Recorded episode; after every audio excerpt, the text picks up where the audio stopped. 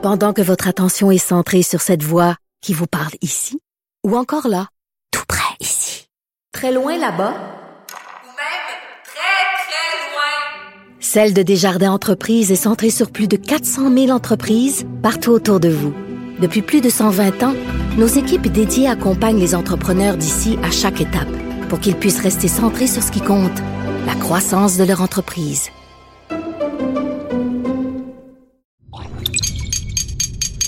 Cube Radio.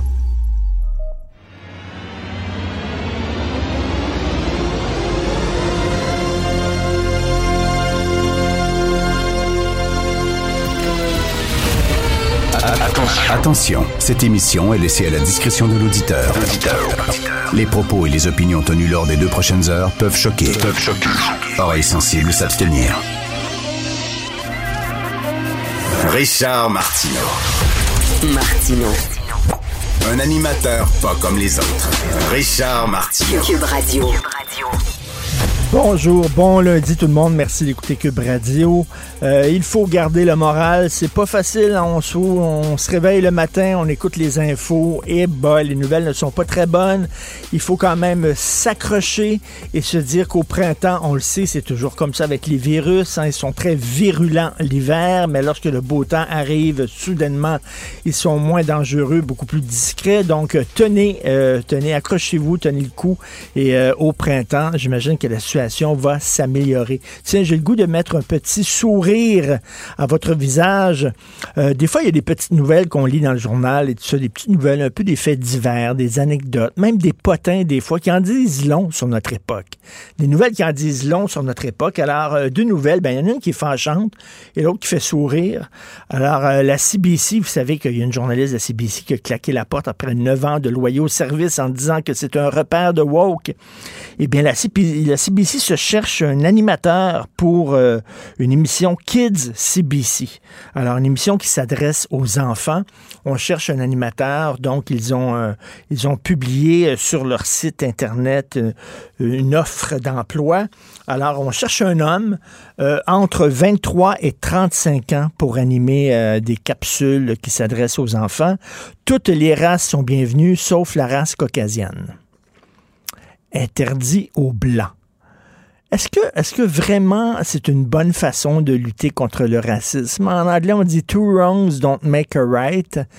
Euh, interdire l'accès à un emploi à une catégorie de gens selon la couleur de leur peau. Il y a un mot pour ça, c'est racisme. Donc, ça, c'est combattre le racisme par le racisme. Donc, si vous êtes un homme de 23 et 35 ans et que vous n'êtes pas blanc, vous pouvez soumettre votre candidature, envoyer une vidéo de vous et la CPC va peut-être vous rappeler. Mais si vous êtes blanc, oubliez ça, on ne veut pas vous voir. Autre chose, autre petite nouvelle, connaissez-vous Steph Matto? Connaissez-vous ça, Steph Matto? C'est une jolie fille qui est une influenceuse, une youtubeuse américaine du Connecticut. Elle croyait avoir une crise cardiaque. Elle avait des difficultés à respirer, de violentes crampes à l'estomac. Elle filait pas du tout. Elle est allée à l'hôpital et finalement, euh, elle n'avait pas de crise cardiaque. Elle n'avait pas d'angine ou quoi que ce soit. C'est qu'elle faisait un, régime à base de bines et de de d'œufs des œufs et des bines. Pourquoi? Ben parce que cette fille-là vendait ses pets. Elle pétait dans des bocaux qu'elle refermait et elle vendait ses pets 1000 dollars le petit bocal. Et pas de joke, elle a fait 200 000 piastres. Elle a fait 200 000 piastres à vendre ses pets. OK? Et elle a dit, là, là, je, je...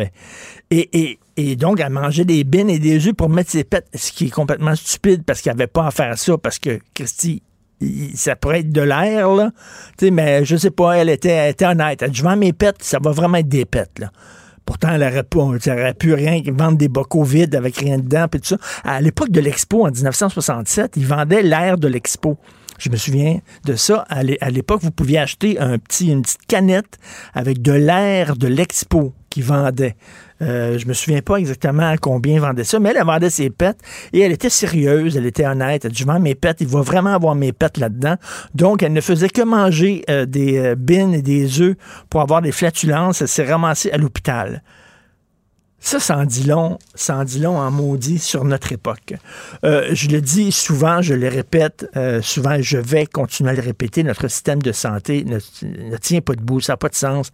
Il tient avec de la broche et du duct tape. Ça n'a aucun sens que quelques centaines d'hospitalisations de plus soudainement euh, menacent de foutre le système de santé par terre. Et aujourd'hui, euh, dans son édito, dans Le Devoir, Marie-André Chouinard, justement, écrit là-dessus, elle dit, euh, c'est un château de cartes. Notre système de santé, c'est un château de cartes. Mais elle arrive, elle, arrive avec deux...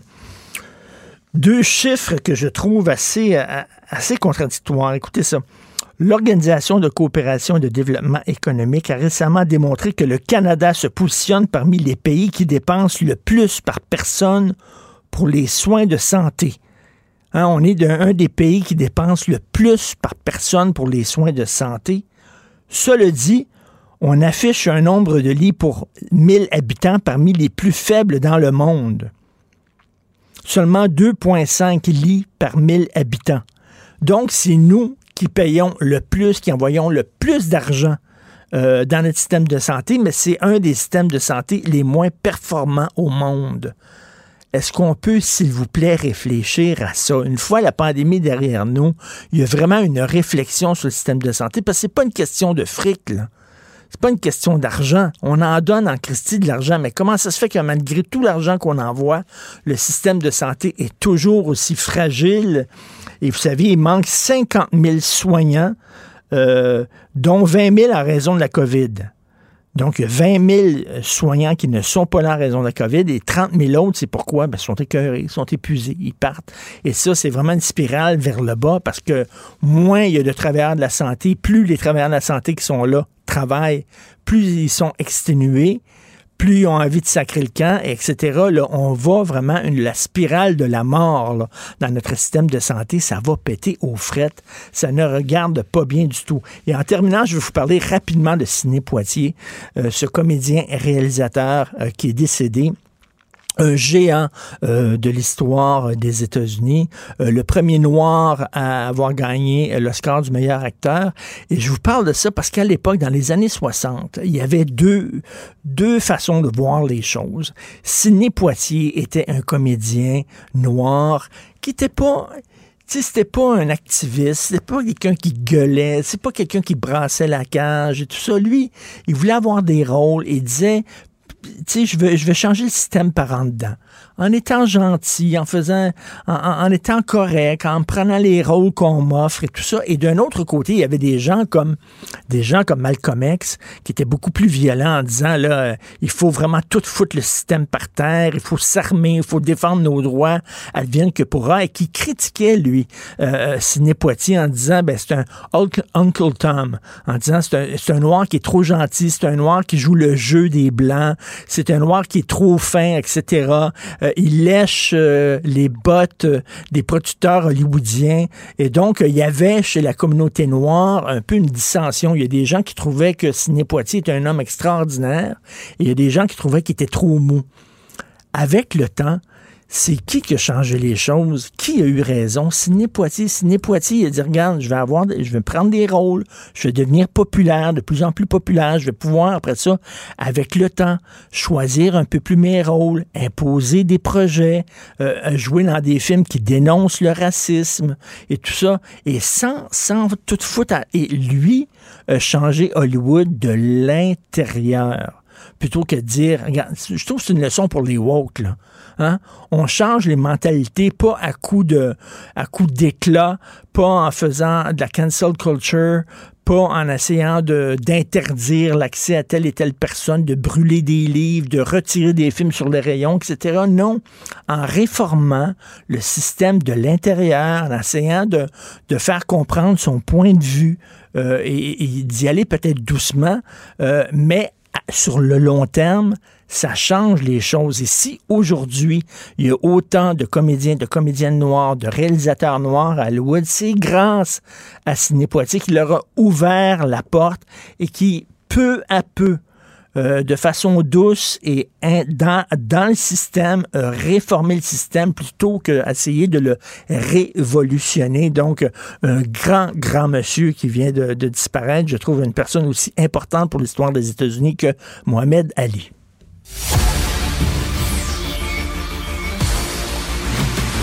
Jean-François Lisée. On va juste dire qu'on est d'accord. Thomas Mulcair. Je te donne 100% raison. La rencontre. C'est vraiment une gaffe majeure. Tu viens de changer de position. Ce qui est bon pour Pitou est bon pour Minou. La rencontre. Lisée. Mulcair. Alors là, c'est vraiment la rencontre Lisée Mulcair parce que Jean-François Lisée est de retour. Salut Jean-François.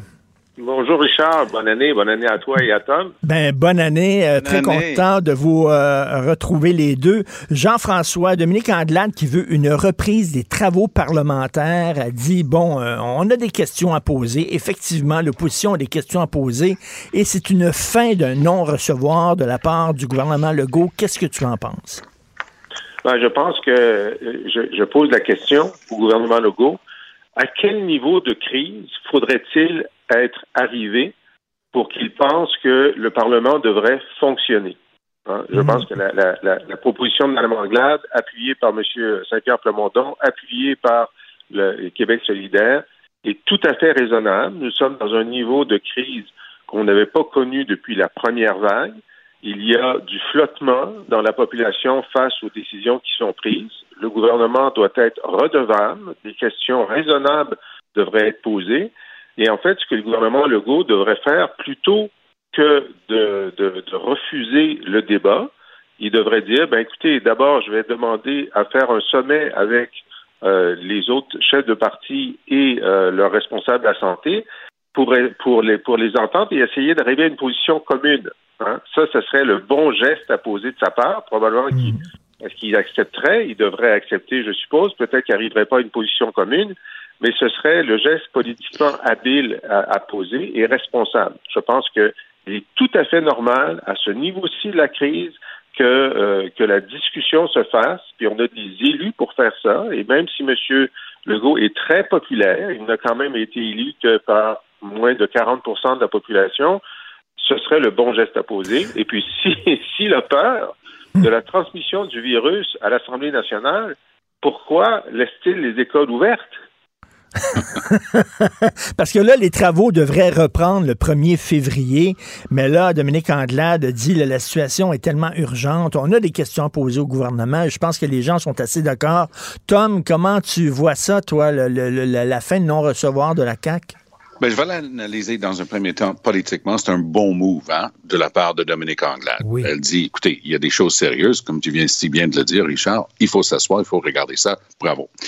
Quand on a déjà eu qui est en barrette comme ministre de la Santé, il faut se garder une petite gêne quand même, mais dans, les circonstances, ça se comprend. À un autre niveau de la politique en ce moment, je dirais que M. Legault commence à se plaire dans son rôle mm. de personne qui n'a qu'à émettre des décrets. Lui, il travaille par décret, plus par loi. Donc, il se met au-dessus de l'institution grâce à laquelle il est le premier ministre. C'est une institution démocratique, c'est une législature, c'est notre Assemblée nationale, mais ce sont les législateurs, les membres de l'Assemblée nationale qui dictent les normes de la société exceptionnellement, on peut avoir recours à un décret. Mais là, M. Legault commence à prendre goût. Il dicte des conditions de travail, nonobstant l'existence de, conventions collectives. Lui, il pense que c'est à lui de décider tout. C'est un peu hmm. dans sa nature. Et ce côté-là l'a bien servi au début de la pandémie. Les gens le suivaient. Mais sincèrement, il y a tellement de cas de cette nouvelle variante, de, ce nouveau variant euh, d'Omicron en ce moment. Je ne sais pas pour vous autres, mais je connais plus de personnes au cours des deux dernières semaines qui l'ont eu qu'au cours des deux années précédentes. Ben ça, c'est énorme ce que je suis en train de voir parmi les amis, la famille, ainsi de suite. Donc, le public est inquiet. Monsieur et Madame tout le monde est en train de se décrocher. Pour la première fois, son histoire d'imposer à nouveau le couvre-feu, ça passe pas. Le monde ordinaire dit, garde, arrête de nous fatiguer avec des trucs comme ça. Commence à agir sur les anti-vax pourquoi c'est encore une autre semaine avant qu'ils aient même pas le droit d'aller acheter du pot ou, aller dans la SAQ? Puis pourquoi juste la SAQ? Pourquoi pas Provigo? sais, pourquoi on permet à des gens qui refusent un traitement avéré, gratuit, qui peut sauver des vies et qui sont en train de remplir à coup de Mhm. milliers de lits d'hôpital pour faire sombrer tout le système de santé pour des gens qui ont besoin de traitement, pour des cancers, pour d'autres maladies très graves. Ils peuvent pas être traités à cause de ces cabochons-là. Ça se peut pas qu'on continue comme ça. Euh, Jean-François, ça va prendre un passeport vaccinal pour rentrer à la SAQ, acheter du vin, mais tu peux travailler à la SAQ et vendre du vin sans être vacciné. Essaie d'expliquer ça. Ben, est-ce que, euh, c'est le test du réel, parce que, euh, souviens-toi, l'automne dernier, euh, le gouvernement a essayé de rendre obligatoire la vaccination chez les travailleurs de la santé, Ouais. euh, et euh, sinon, tu perdais ton emploi, tu étais suspendu sans solde. Et malgré ça, euh, il y a quand même plus de 10 000 personnes, euh, des employés de la santé, qui ont dit non, nous, on ne veut pas être vaccinés. Alors, ça, ça c'est la réalité. Lorsque tu as cette réalité-là, si tu disais, bon, euh, écoutez, si vous êtes non vacciné, vous pouvez pas travailler à la, à la SAQ et à la SQDC, puis là, on a appris euh, le cannabis était illégal il y a quatre ans. Maintenant, c'est un service essentiel. Tu vois, c'est un, une indication de l'évolution de la société. mais, mais, mais effectivement, euh, si tu veux serrer la vis aux non-vaccinés, euh, tu ne peux pas à la fois priver les vaccinés de leur vin et de leurs potes parce que ça réduirait de 10% le personnel dans les deux réseaux, euh, tout en euh, tout en essayant de serrer la vis. C'est, c'est un paradoxe de de la pandémie. C'est un paradoxe de la pandémie. On peut être servi par des non-vaccinés, mais on ne peut pas euh, on ne peut pas euh, accepter de, de se rendre devant un non-vacciné pour avoir son Mais- joint ou sa bouteille. Et Jean, Jean-François, euh, la semaine dernière, euh, je discutais avec euh, Thomas, avec Tom, et puis qui me disait que dans les points de presse, il écoute même plus Dr Arruda. Quand Dr Arruda parle, Tom se met les doigts dans les oreilles, fait la la la la la la la. Euh, Est-ce que tu es comme lui? Est-ce que tu as perdu ta confiance au Dr Arruda, euh, Jean-François? Ben, j'ai fait une cure. J'ai fait une cure la semaine dernière, donc j'ai j'ai pas écouté les points de presse. Alors je pense que je suis, je vais être plus tolérant cette semaine. Mais c'est sûr que le, problème de crédibilité de M. Arruda, c'est le même que celui du gouvernement, parce que il y a, eu un, un grand bout de temps où il y avait, on laissait une marge d'erreur au gouvernement. Euh, on disait bon, mais c'est sûr, c'est la première pandémie, la science évolue, on n'a pas tous euh, les mêmes informations. Bon, et puis, à mesure qu'on devient tous des experts, évidemment, de la pandémie, euh, on, on- est moins indulgent face à des décisions qui semblent plus prises à l'instinct qu'à la science. Mais de toute façon, c'est sûr que certaines décisions sont prises à l'instinct.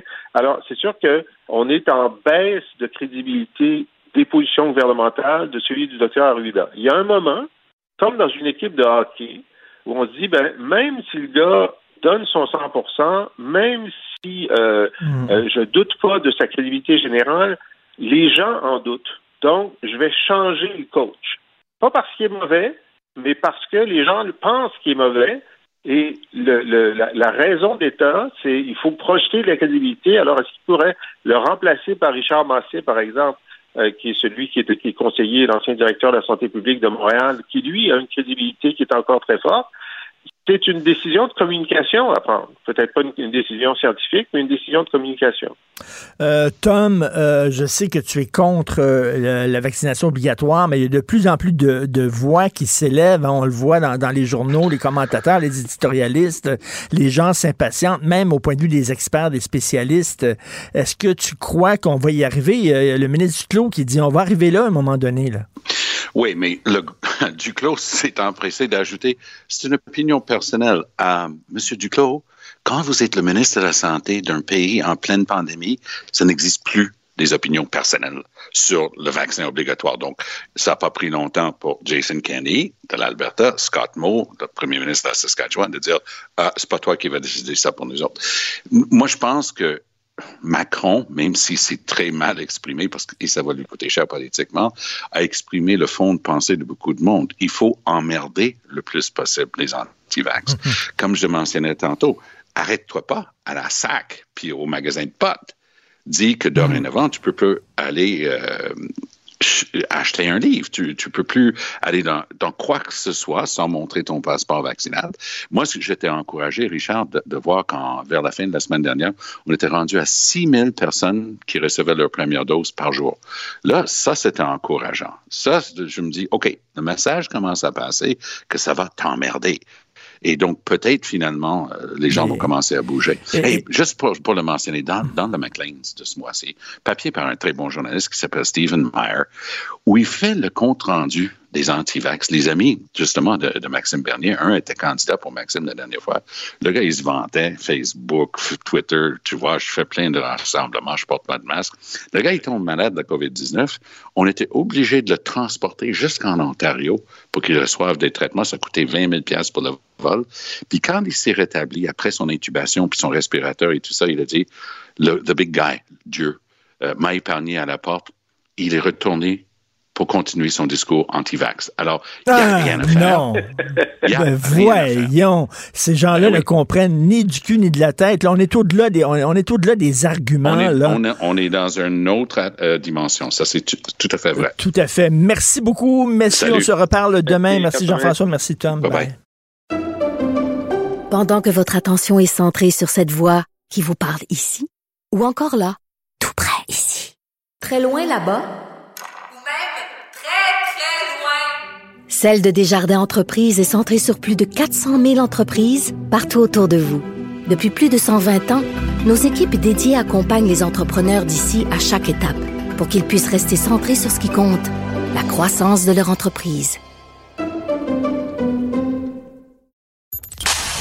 Confrontant, dérangeant, divertissant. Richard Martineau, il brave l'opinion publique depuis plus de trois décennies. La nouvelle façon de comprendre l'actualité. Cube Radio. Cube Radio. Cube Radio. En direct à LCN. Salut Richard, bon début de journée. Salut, Jean-François. Euh, on va parler des mesures face aux non-vaccinés ce matin. Il y en a, il y en a qui s'en viennent, mais tu veux parler particulièrement de la cohérence entre ces différentes mesures. Ben, écoute, on est un peu perdu, là, parce que, écoute, ça va te prendre un passeport vaccinal, c'est-à-dire une preuve que tu es vacciné pour entrer à la SAQ, acheter une bouteille de vin. Par contre, si tu travailles à la SAQ et que tu vends du vin et que tu passes tes journées à la SAQ, t'as pas besoin d'être vacciné. Là, les, Ouais. gens regardent ça en disant, là, attends une minute, n'importe qui qui a des enfants, là, tu le sais, là, lorsque tu arrives avec des mesures, avec des règles avec tes Mm. en- à tes enfants, il faut que les règles soient cohérentes. Sinon, ton enfant suivra pas tes règles. Il faut qu'il comprenne. Et là, je peux comprendre les gens qui sont pas vaccinés en disant, attends une minute, moi, je peux pas aller acheter, rentrer, prendre une bouteille de vin, sortir, mais la personne qui est là à temps plein, tout le long. Et là, on se rend compte que cette mesure-là n'est pas une mesure de santé publique, c'est une mesure pour emmerder les non-vaccinés, comme disait Emmanuel Macron. Exactement, là, on veut pas le dire, mais c'est ça.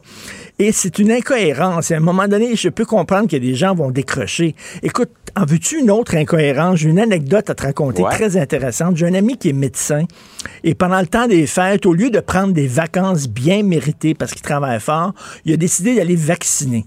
Il dit, moi, je vais mettre l'épaule à la rouge. Il est allé à Je contribue, il est allé vacciner euh, des gens tout le long de ses vacances.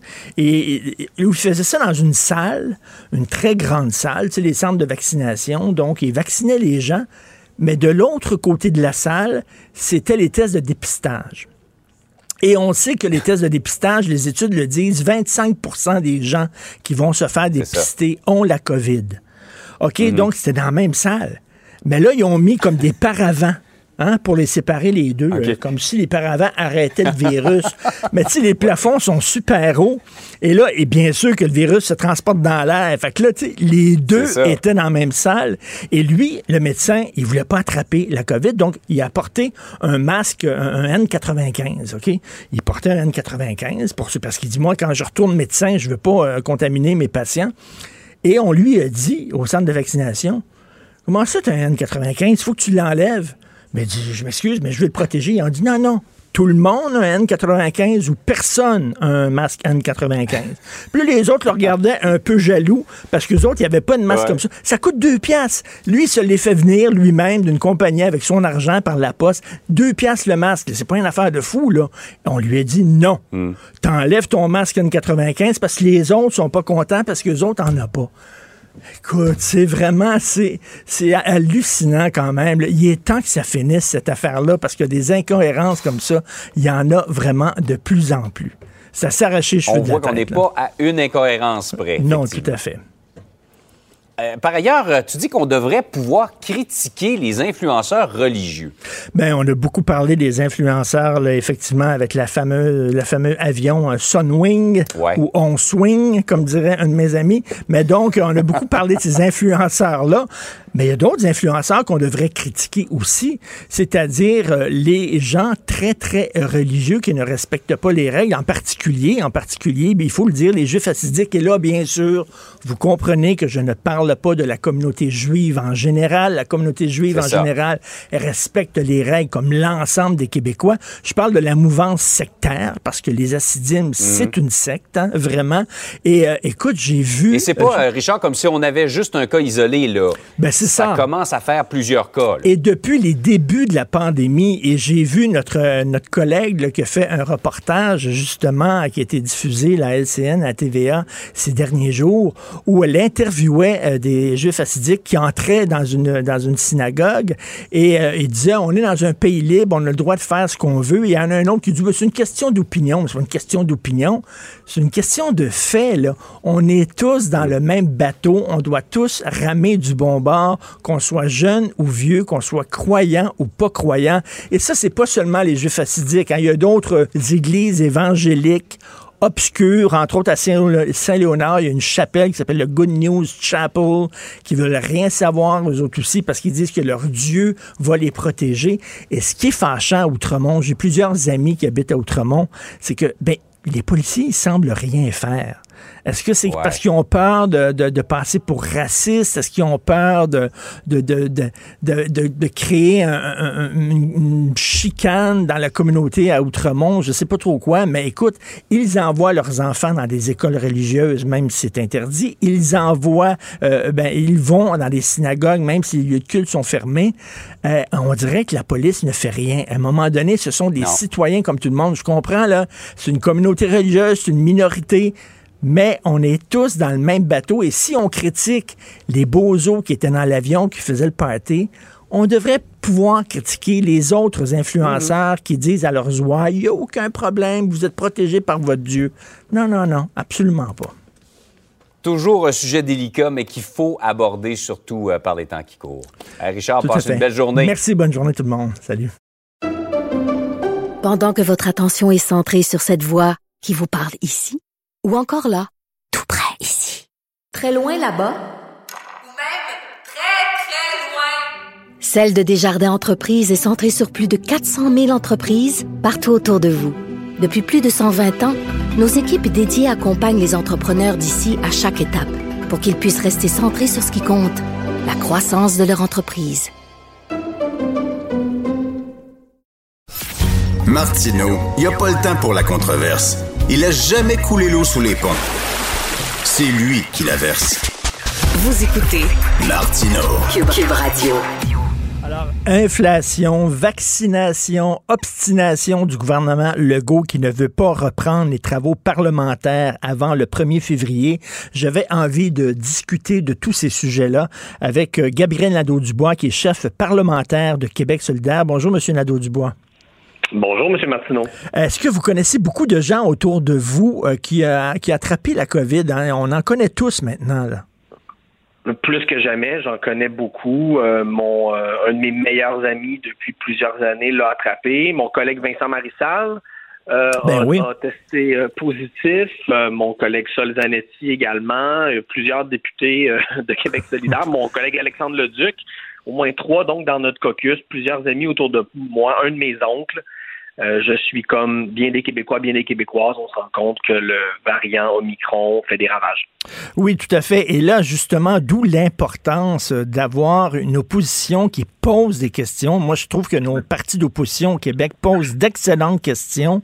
Et là, il y a Dominique Anglade qui veut, euh, parce que les travaux parlementaires devraient reprendre seulement que le 1er février. Madame Anglade dit la situation est tellement urgente que non, on devrait pouvoir poser des questions au premier ministre. Je suis tout à fait d'accord. Euh, mais il y a une fin de non-recevoir, euh, semble-t-il, du gouvernement. Qu'est-ce que vous en pensez? Je pense que François Legault, euh, soit il a peur de rendre des comptes, soit il se pense au-dessus de la reddition de comptes. Il oppose la démocratie et la gestion efficace de la pandémie comme si c'était impossible de faire les deux. Comme si on ne pouvait pas travailler tout le monde ensemble pour euh, repousser ce virus-là, tout en euh, posant au gouvernement les questions que, que la population se pose. Puis la vérité, c'est que les gens s'en posent de plus en plus des questions. Euh, on l'a vu là, depuis deux ans, quand le gouvernement gouverne seul, ben, le gouvernement fait des erreurs.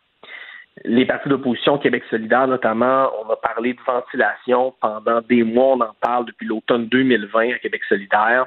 Le gouvernement nous a pas écoutés, puis regardez, là, les écoles vont ouvrir lundi prochain dans une semaine, et euh, ce dossier-là sera toujours pas réglé. On n'aura toujours pas de l'air de qualité euh, dans, dans plusieurs des écoles du Québec. Les M95, on en parle depuis l'été 2020 à mhm. Québec solidaire. Le gouvernement ne nous a pas écoutés et c'est un dossier qui est toujours pas réglé. Même chose pour les tests rapides. Euh, le Québec, c'est pas une business. François Legault, c'est pas un boss, c'est un élu. Puis un élu, ça doit rendre des comptes. Et là, on dirait qu'il gère par décret. C'est ce que Thomas Mulcair me disait tantôt. il gère par décret. Et euh, je pense qu'au début de la pandémie, peut-être la première année, même les premiers 18 mois, on se sentait un devoir de solidarité avec le gouvernement pour passer à travers. Mais là, je pense que vraiment, là, euh, on est en droit de se poser des questions, des questions légitimes. Euh, est-ce que ça vous inquiète? C'est comme, en fait, un déni de démocratie quasiment. Là on a un devoir de solidarité les uns envers les autres. On a un devoir de solidarité envers le personnel de la santé qui s'épuise. C'est un euphémisme au travail depuis presque deux ans maintenant, mais le gouvernement ne pourra pas éternellement fuir la critique en utilisant comme prétexte l'état d'urgence sanitaire. François Legault ne pourra pas avoir toujours le beurre et l'argent du beurre, c'est-à-dire prendre le crédit quand ça va bien, regarder comme on est bon, et refuser de rendre des comptes quand ça va mal. À un moment donné, on se rend compte que le virus va être là pour un moment encore. Il va falloir que François Legault accepte d'être critiqué, puis accepte de répondre aux questions, pas juste de l'opposition, mais aussi de plein d'experts indépendants, de plein de citoyens, plein de citoyennes qui sont en train de décrocher parce mm. qu'ils ne comprennent pas où s'en va le gouvernement du Québec. Monsieur Nadeau-Dubois, où en est votre réflexion sur la vaccination obligatoire? Il y a de plus en plus de, voix qui s'élèvent en disant, ben, qu'est-ce qu'on attend? Vous en pensez quoi? J'en pense qu'on est dans une situation extrêmement difficile, que notre système de santé est tellement faible qu'un tout petit groupe de la population, les gens qui refusent obstinément de se faire vacciner pour des raisons, disons, là, idéologiques, euh, sont capables de mettre ce système-là à genoux. Euh, ça, ça montre à quel point on a un système de santé qui est faible, qui a été hmm. affaibli par les gouvernements des dernières années. On ne devrait pas être à la merci, collectivement, euh, d'un petit groupe comme ça de la population. Moi, c'est la réflexion qui m'a habité tout au long du temps des fêtes. Est-ce que la solution, c'est de rendre la vaccination obligatoire? Euh, je pense que c'est une question qui est légitime. Est-ce qu'on est rendu là? Est-ce qu'il n'y a pas des mesures qu'on peut tenter de mettre de l'avant, par exemple, pour inciter les gens à se faire vacciner, pour euh, euh, peut-être moduler l'utilisation du passeport vaccinal pour encourager encore plus les gens à se faire vacciner? Je pense qu'il faut regarder toutes les options on s'entend là, quand on parle de vaccination obligatoire, il n'y a personne qui veut forcer carrément des injections dans le bras, hmm. mais on ne pourra pas éternellement accepter qu'une petite, petite, petite partie de la population euh, tienne le système de santé comme ça euh, sur le bord du gouffre. Vous ne vous dites pas, mais je sens que vous pensez un peu comme Emmanuel Macron. Il faudrait, faudrait emmerder les non-vaccinés. je ne sais pas si, disons, l'emmerdement est la bonne stratégie. Je ne sais pas si le défoulement contre les non-vaccinés, c'est la bonne stratégie. Puis moi, je nous mettrais en garde collectivement de, de penser tellement à ces gens-là qu'on oublie les gens qui nous dirigent. Parce que je veux dire, si on avait agi pour la ventilation dans les écoles, si on avait agi sur les N95, si on avait distribué les tests rapides, peut-être qu'on n'en serait pas là aujourd'hui. Donc moi, je suis un partisan, bien sûr, de la vaccination, mais ce que je veux pas dans la prochaine année, c'est qu'on se mette à accuser les non-vaccinés de tous les problèmes dans le cadre de la gestion de la pandémie. Je suis désolé, ils ont une grande part de responsabilité, mais c'est pas vrai que ce sont eux euh, euh, les responsables de tout comme, ce qui comme le déferlement, le, le déferlement de rage envers les influenceurs dans l'avion, je trouve que c'est l'arbre qui cache la forêt. Là. Le problème, c'est pas eux. Le problème, c'est qu'on a niaisé pendant très longtemps sur les masques, sur la ventilation et tout ça. Exact. C'est c'est un excellent exemple. Tout à fait d'accord avec vous. Moi, je pense que ça fait bien son affaire euh, au gouvernement de taper euh, de manière euh, quotidienne sur la tête des non-vaccinés. Ça leur permet de ne pas parler de leurs erreurs à eux. Ceci étant dit, la vaccination, je veux être bien clair, c'est super important. Moi, je, je continue d'a- d'avoir espoir que les gens qui n'ont pas encore eu leur première dose y aillent. On voyait des chiffres euh, rassurants à cet égard là, dans les derniers jours. Donc, moi, je perds pas espoir. Et, et il faut et, la question des non-vaccinés, on il va falloir trouver des solutions pour régler ça. Mais je veux qu'on se rappelle que le gouvernement a pris des décisions discutables dans les derniers mois, que beaucoup d'experts indépendants contestent de plus en plus les décisions du gouvernement, et je veux pas qu'on oublie ça. Euh, Monsieur Nadeau-Dubois, on sait que Québec solidaire, ben, vous défendez les gangs petits, les familles à, à faible revenu, entre autres. Euh, là, en voyant l'inflation euh, qui augmente de façon fulgurante, le prix des denrées, c'est vraiment fou. Là, c'est même la classe moyenne qui a de la difficulté à arriver et les salaires n'augmentent pas. Les salaires sont gelés et ça, ça, ça fait que finalement, concrètement, c'est quoi? C'est une diminution de salaire, là. C'est ça, là, pour Exact. les gens, là. Moi, je, je, je pense que la question du coût de la vie va être un des, une des préoccupations principales des Québécois en 2022. Je pense que ça doit être un des enjeux au cœur de la prochaine élection. Euh, en ce moment, ce à quoi on assiste, c'est à euh, un effritement important du pouvoir d'achat des gens. Puis ça, ça touche qui? Ben, ça touche surtout les gens les plus précaires et, vous l'avez dit de plus en plus, la classe moyenne. Euh, c'est limité ce qu'un gouvernement peut faire pour lutter contre une tendance économique contre celle-là, mais il y a des choses qu'on peut faire. Bon, on ne nationalisera pas le steak fait qu'il y a des choses qui vont continuer à coûter cher. Mais c'est quoi la dépense principale de bien des familles au Québec? C'est le logement et l'hypothèque. Ça, le gouvernement a les moyens d'agir pour limiter l'augmentation des loyers, des hypothèques. Ça veut dire contrôler les loyers, par exemple, comme c'est fait en Ontario. Ça peut vouloir dire agir contre la spéculation immobilière pour éviter que les gens se fassent avoir avec des endettements épouvantables. Euh, il y a les tarifs d'hydroélectricité que le gouvernement pourrait geler également. Bref, il y a des choses qu'on peut faire pour protéger les plus vulnérables puis la classe moyenne inférieure, disons, là, de cette augmentation-là du coût de la vie qui va nous faire mal en 2022. Et en, en terminant, est-ce que M. Arruda, le docteur Arruda, a encore votre confiance? M. Je Nadeau-Dubois. pense que c'est- je pense que c'est une question légitime. Moi, j'entends de plus en plus d'experts indépendants critiquer les décisions de la santé publique québécoise. Je veux pas faire le procès d'un homme, par exemple, parce que je veux qu'on se rappelle que dans le dernier mandat libéral, il y a eu des coupures de 30% dans les départements de santé publique au Québec, dans la foulée de l'austérité de Philippe Couillard. Dominique Anglade était ministre à ce moment-là, je veux le rappeler. Et donc, on est entré dans cette pandémie-là avec une santé publique complètement appauvrie, complètement désorganisée, complètement affaiblie par l'austérité. Donc moi, je suis pas dans la cellule de crise du gouvernement. Je ne sais pas c'est quoi les ressources dont dispose la santé publique au Québec pour faire son travail. Mais ce que je constate, puis je suis pas le premier ni le dernier à le dire, c'est qu'on a été en retard au Québec sur plusieurs enjeux, de la transmission par aérosol jusqu'au masque N95 en passant par les tests rapides. Et les Québécois, les Québécoises ont le droit de comprendre, de savoir pourquoi on a été aussi en retard que ça. Je suis pas certain que c'est seulement la faute du docteur Arruda. Je pense qu'il y a un problème plus large. Puis ça, ça va vouloir dire euh, se poser des questions sur qu'est-ce qu'on fait pour reconstruire notre appareil de santé publique parce qu'en ce moment, il est dans un état lamentable. Tout à fait. Je vous souhaite une excellente année. J'espère que votre enfant qui naîtra au printemps va naître dans un, dans un monde où la COVID tiens, sera moins, euh, moins présente. Merci beaucoup, M. Gabriel Nadeau-Dubois. Merci. Merci. Merci, M. Martineau. Si vous saviez à quel point je partage ce souhait-là. oui, puis faites attention à votre conjointe. là. Hein? C'est dangereux lorsque, pour les femmes enceintes, la COVID. Exact. Oui, on est allé chercher la troisième dose la semaine passée. Fait qu'on donne toutes les chances que ça aille bien, mais c'est sûr que ça, ça, nous inquiète, puis je pense que ça inquiète beaucoup de gens au Québec. Ben, tout à fait. Merci beaucoup, M. Gabriel Dubois. Bonjour. Au revoir. Martino, ne ratez plus rien. Cette émission est aussi disponible en podcast dans la bibliothèque balado de l'application ou du site cul.radio. Le, le commentaire de Félix Séguin, un journaliste d'enquête pas comme les autres.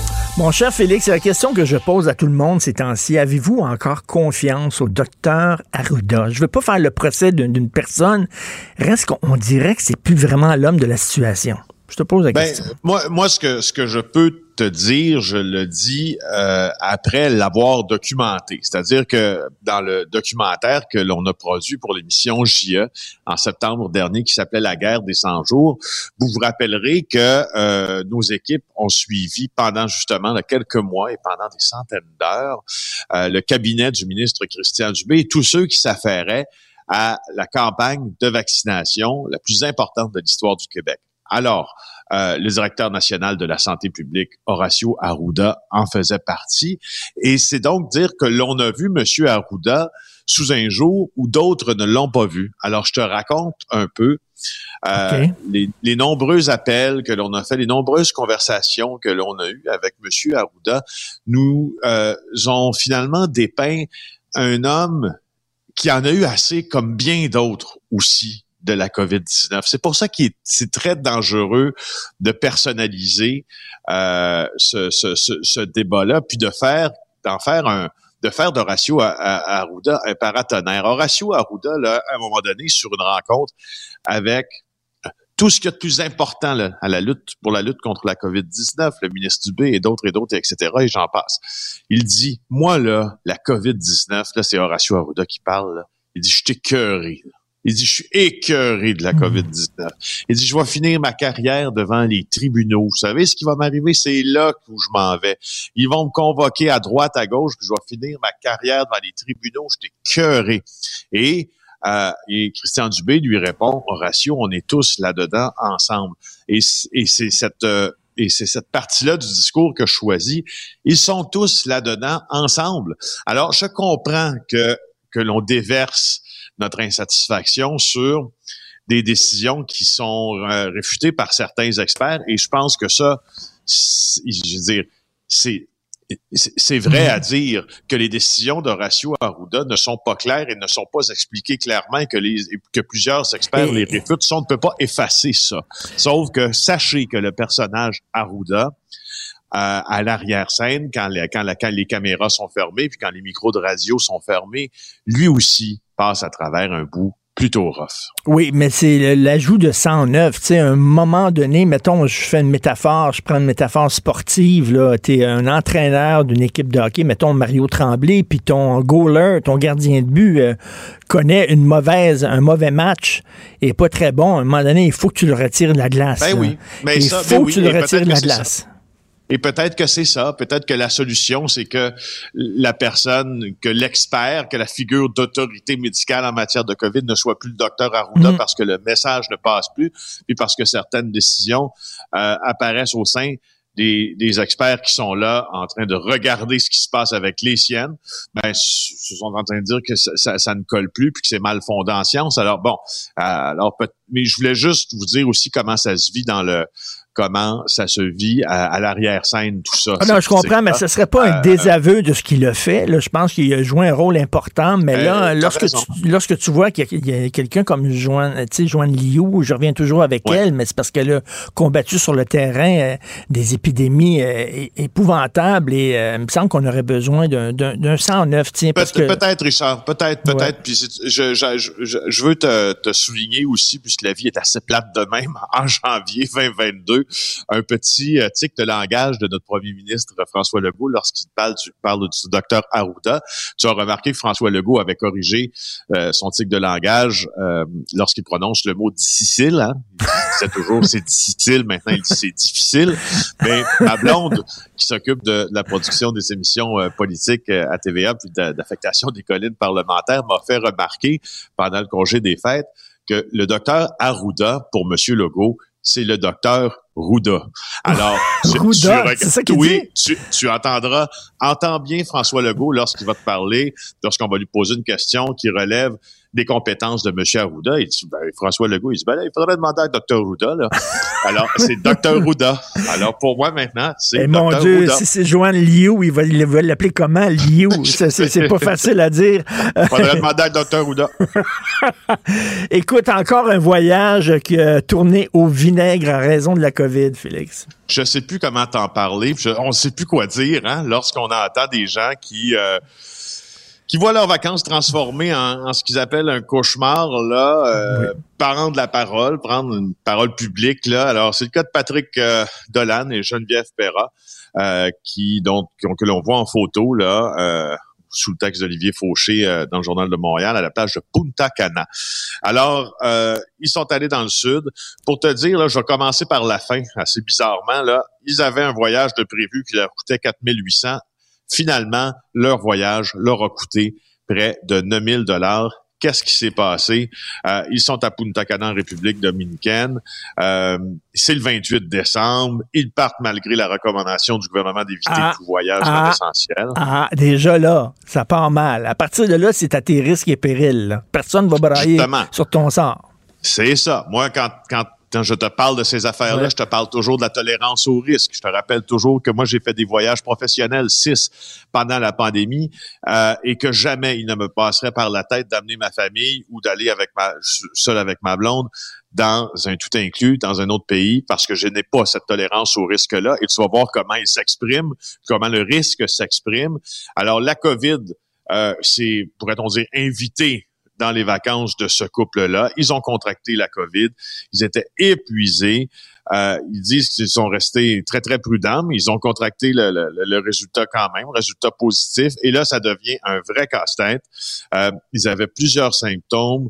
Euh, et là, le premier test, l'homme teste positif, la femme teste positif le 3 janvier. Donc là, tu ajoutes évidemment des périodes, tu ajoutes des périodes d'isolement par-dessus périodes d'isolement, puis tu ajoutes des nuitées d'hôtel aussi. C'est pour ça que ça coûte cher. Ben euh, et, et, finalement, ils ont dû payer 400 dollars pour un, une attestation médicale qui certifiait qu'ils s'étaient isolés assez longtemps depuis les premiers symptômes. Là, euh, elle prenait des médicaments pour sa glande thyroïde. Il y en avait plus. Sa mère est en fin vie au Québec. Il faut qu'elle parte. Une fois à l'aéroport, on leur a refusé l'accès à l'avion malgré qu'ils avaient payé 400 pièces pour une attestation médicale. Leur hôtel ne voulait plus les héberger. Finalement, ils se retrouvent dans le New Jersey. Euh, après avoir subi un test antigène rapide, parce que tu sais, quand tu voyages aux États-Unis, on demande un test antigène et non un test PCR. On sait c'est quoi mhm. maintenant. Et là, finalement, écoute bien l'affaire. Ils se rendent d'abord dans New Jersey, on, je présume que c'est Newark, là, euh, et ensuite Burlington, donc la ville américaine, la grande ville américaine la plus près de la frontière euh, québécoise, on pourrait dire.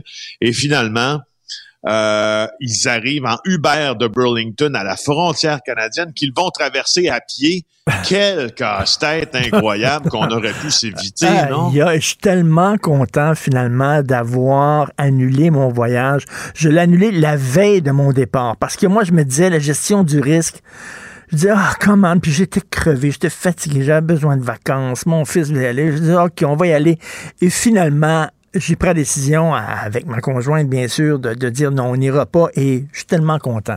Parce que si tu pognes la COVID là-bas, là, c'est pas drôle. Là. Non, vraiment. Non, ça, non, c'est, écoute, c'est vraiment, vraiment beau. Et surtout de partir, je pense que tu as fait ce que, ce que tout être euh, qui a une tolérance au risque normal aurait fait, c'est-à-dire tu regardes monter les cas de micron, ben tu regardes les points de presse de la santé publique, tu te dis si ça monte ici, ça monte ailleurs, tu regardes les chiffres, puis tu te dis là ben ça il y a deux options qui, qui s'offrent à moi, c'est-à-dire d'y aller puis que ça me coûte le double parce que finalement euh, ben, je contracte euh, la COVID puis je peux pas revenir. Non, non, puis t'es pogné dans ou une chambre d'hôtel. correctement, mais c'est un coup de dé. là. Ben oui, un coup de dé. T'es pogné dans un hôtel dégueulasse, dans des conditions épouvantables. Ah, c'est vraiment pas drôle.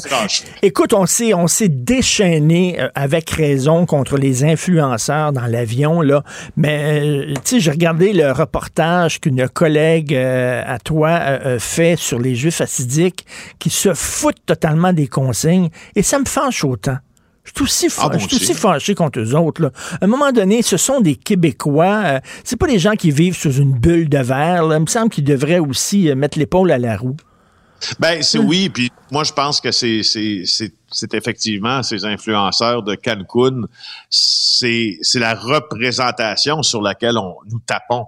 Euh, puis c'est une représentation sur laquelle on tape parce qu'en plus d'avoir euh, fait ce que nous on fait pas parce qu'il faut protéger, nous protéger et protéger les autres, euh, ben ils ont publié sur les médias sociaux de la, et ça donne d'amoulé là comme on dit. Non, mais tu sais, mais il y a d'autres les- influenceurs, les influenceurs religieux, là, tu sais, je voyais dans le Ben, reportage là, qui disait, là, Ah, euh, nous autres, on vit dans un pays libre, on a le droit de faire ce qu'on veut, puis tout ça, tu dis, allô? Non, non, je, puis, mais c'est ça que j'allais t'expliquer, c'est que le vecteur le- de popularité des influenceurs, ça fait en sorte que justement, et leur stupidité, disons-le, d'avoir publié les photos de leurs méfaits et les vidéos de leurs méfaits, fait en sorte que c'est facile de taper dessus. Tandis que les influenceurs religieux, comme tu les appelles à juste titre, ils semblent tenter, en tout cas dans une certaine mesure, de faire ça en catimini puis de se cacher un peu. Alors, tu sais, ils sont moins, ils sont moins, euh, ils sont moins visibles publiquement, mais c'est le problème. En fait, ils sont aussi coupables que les autres, que les influenceurs de Cancun, d'avoir continué Ben oui. à faire comme si la religion les protégeait de, euh, du, du mal de la pandémie. Et ils envoient leurs enfants à l'école, même si euh, c'est l'école à distance pour nous autres. Ils, en- ils continuent à aller dans les synagogues, même si les lieux de culte sont fermés. Et ça, c'est depuis le début de la pandémie. Et là, bien sûr, on ne vise pas la communauté juive en général. On parle de cette mouvance sectaire qui sont les juifs assidiques et qui font suer même en Israël. là.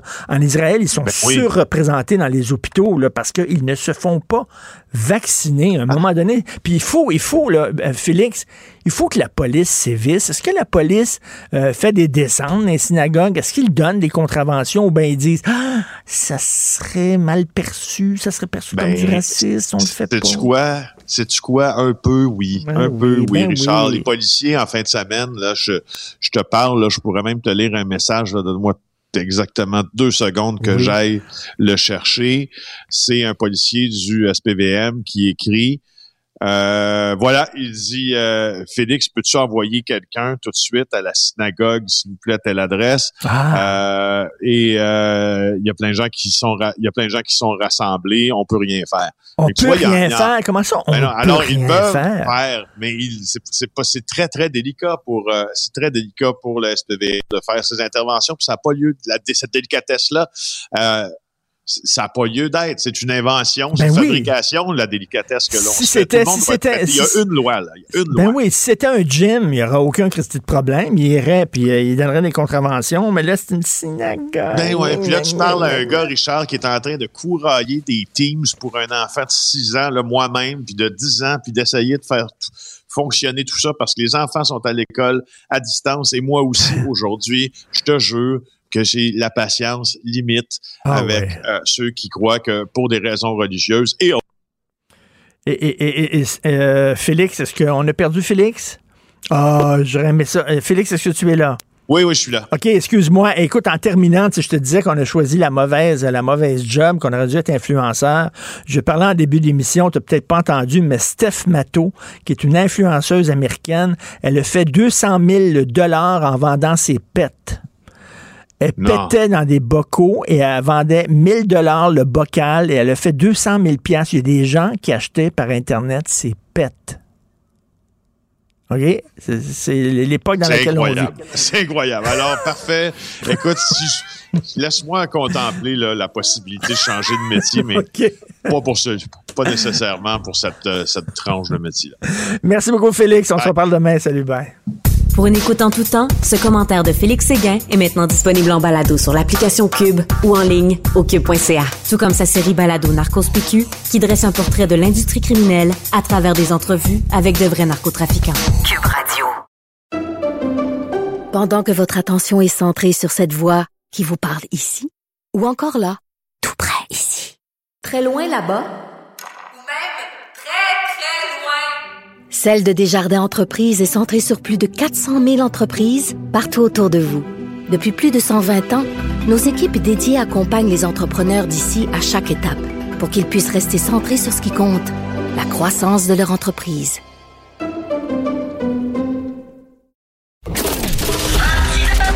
Martino, souvent imité, mais jamais égalé. Vous écoutez Martino, Cube Radio. La chronique argent. Une vision des finances pas comme les autres. Nous discutons avec Yves Daou, directeur de la section argent du Journal de Montréal, Journal de Québec. Yves, que se passe-t-il avec Stéphane Crétier?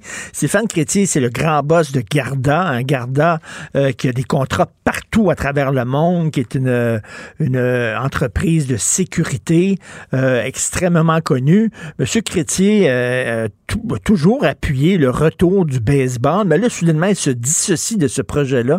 Qu'est-ce qui s'est passé? Euh, enfin, Richard, euh, ce qui est assez fascinant, c'est que, bon, je sais très bien que le groupe de baseball actuellement est en train de demander l'aide de l'État. Euh, on parle de plusieurs millions de dollars pour le financement de leur projet de stade dans le bassin Pile, proche de Montréal. Or, sous la plume de Jean-François Cloutier du bureau d'enquête ce matin, c'est qu'on apprend que M. Crétier se dissocie maintenant officiellement du groupe de, de baseball.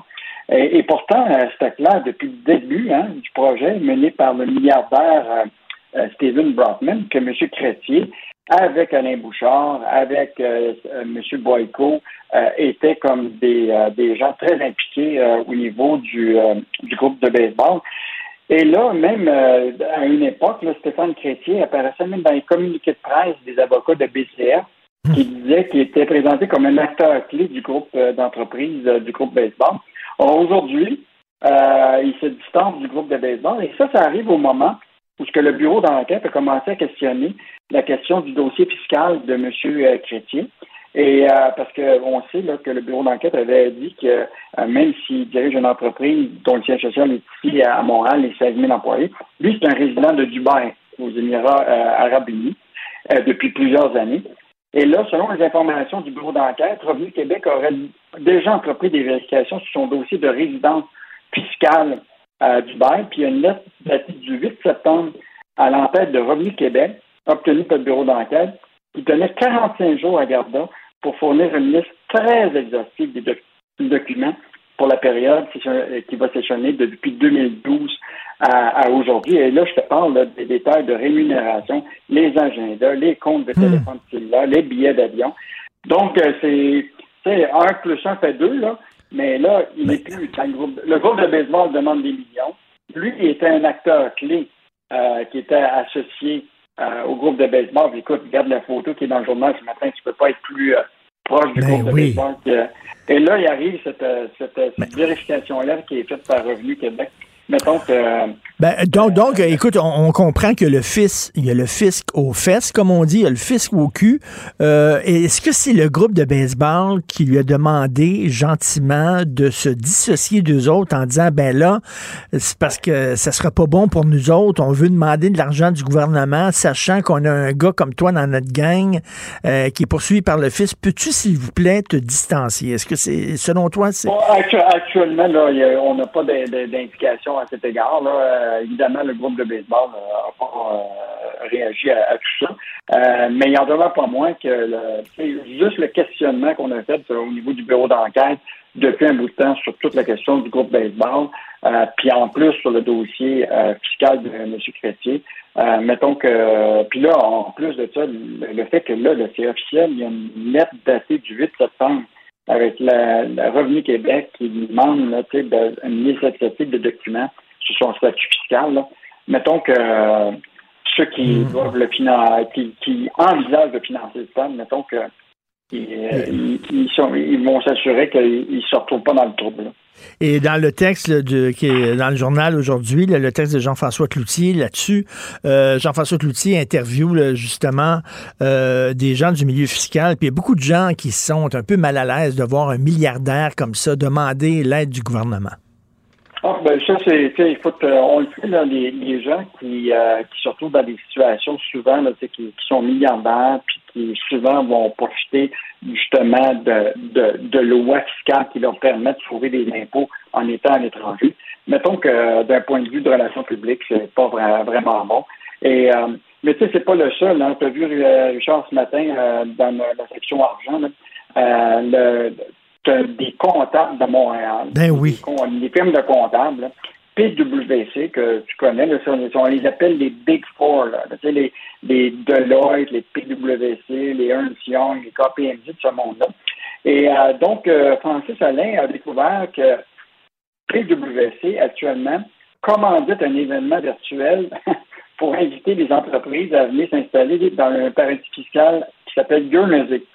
Et, euh, et, ce qui est fascinant, c'est qu'on a regardé toute cette présentation-là qui est financée par, justement, commencée par Pricewaterhouse. Et là, ce qui est très clair, c'est marqué Most companies pay a standard tax rate of 0%. Donc, dans le fond, venez dans ce, lieu euh, incroyable et vous paierez euh, zéro, euh, taux d'imposition de 0%. Donc, ce qui est fascinant là-dedans, c'est que à, à, ce moment, on a des, des comptables ben euh, des firmes qui actuellement travaillent avec les gouvernements, ces cabinets-là, souvent, pour conseiller à écrire les lois fiscales euh, au Canada. Puis en plus, ce qu'ils font, c'est qu'ils s'assurent que, que des entreprises puissent justement euh, s'assurer de profiter de comptabilité créative pour pouvoir avoir des filiales dans ces pays-là pour sauver de l'impôt. Et en même temps, ces compagnies-là reçoivent des contrats du gouvernement du Québec pour leur business. On non, non, ça n'a pas d'allure. Là. ils font de l'évasion fiscale, ils ne payent pas leurs impôts ici, puis reçoivent des, contrats du gouvernement. Ça n'a aucun sens. Et en terminant, tout le monde se pose la question, comment ça se fait que tu as besoin d'être vacciné pour aller chercher du vin à SAQ, mais tu n'as pas besoin d'être vacciné pour travailler à SAQ? C'est complètement débile. Et ça, c'est vraiment bon. D'abord, euh, on a fait un article, Richard, samedi, à l'effet que la SAQ là, resserre toute sa sécurité autour de ses bâtiments administratifs, parce qu'ils ont peur de la faute des consommateurs à l'approche de l'imposition du passeport vaccinal. Euh, donc, euh, il y a une note qui est envoyée par la direction et qui annonce clairement que, afin d'assurer la sécurité de nos employés, nous avons pris les mesures de verrouiller toutes les portes de nos bâtiments administratifs à compter de maintenant, votre carte d'accès est obligatoire pour entrer dans les bâtiments de la SAQ. Notez que des mesures de sécurité additionnelles ont également été prises dans nos succursales. Donc, c'est clair que ce, dossier-là du passeport vaccinal crée une espèce de tension qu'il va y avoir entre les vaccinés, qui les autres vont être encore obligés de montrer leur passeport pour aller commercer. Mm. Les non-vaccinés qui sont eux autres là, qui veulent avoir aucune contrainte. Puis là, tu as les employés eux-mêmes à l'intérieur des, employés, eux autres sont, ils vont se retrouver à, être obligés de, ils sont pas obligés d'être vaccinés. Euh, puis là, ils vont, euh, dans certains cas, ils vont se retrouver avec des clients qui sont vaccinés. Euh, il y a, ce matin, dans un, texte de TVA Nouvelle, il y, a, des gens qui disent, des, des, gens à qui on a parlé, qu'il y a même des gestionnaires qui ne seraient pas vaccinés.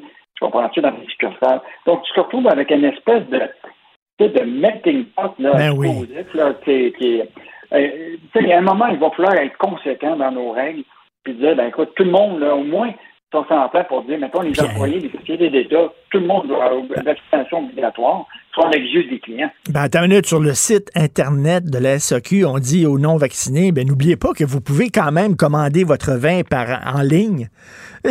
tu la, la SAQ dit ça elle-même. Fait le, gouvernement veut punir d'un côté les non-vaccinés, mais leur rappelle, hey, vous pouvez quand même commander du vin en ligne. Continuez à acheter et envoyer votre argent à la SAQ. C'est complètement incohérent. Merci beaucoup, Yves. On se reparle demain. OK. Salut. À demain. Au revoir. Pour une écoute en tout temps, ce commentaire d'Yves Daou est maintenant disponible en balado sur l'application Cube ou en ligne au cube.ca. Tout comme sa série Balado, mêlez-vous de vos affaires. Un tour complet de l'actualité économique. Cube Radio. Vous écoutez Martino. Tout ce que vous venez d'entendre est déjà disponible en balado sur l'application ou en ligne au cube.radio. Alors, le ministre de l'Éducation, Jean-François Roberge, qui a affirmé que, ben non, on n'a pas besoin d'étendre la loi 101 au cégep afin de protéger la, langue française. Voyons donc, c'est pas vraiment nécessaire. Nous en parlons avec Paul Saint-Pierre Plamondon, le chef du Parti québécois. Bonjour, Monsieur Plamondon. Bonjour. Vous êtes surpris de la sortie du ministre Roberge? Non, hein? Il n'avait pas l'air vraiment pressé d'appliquer la loi 101 au cégep. Non, mais c'est quand même une entrevue surréaliste.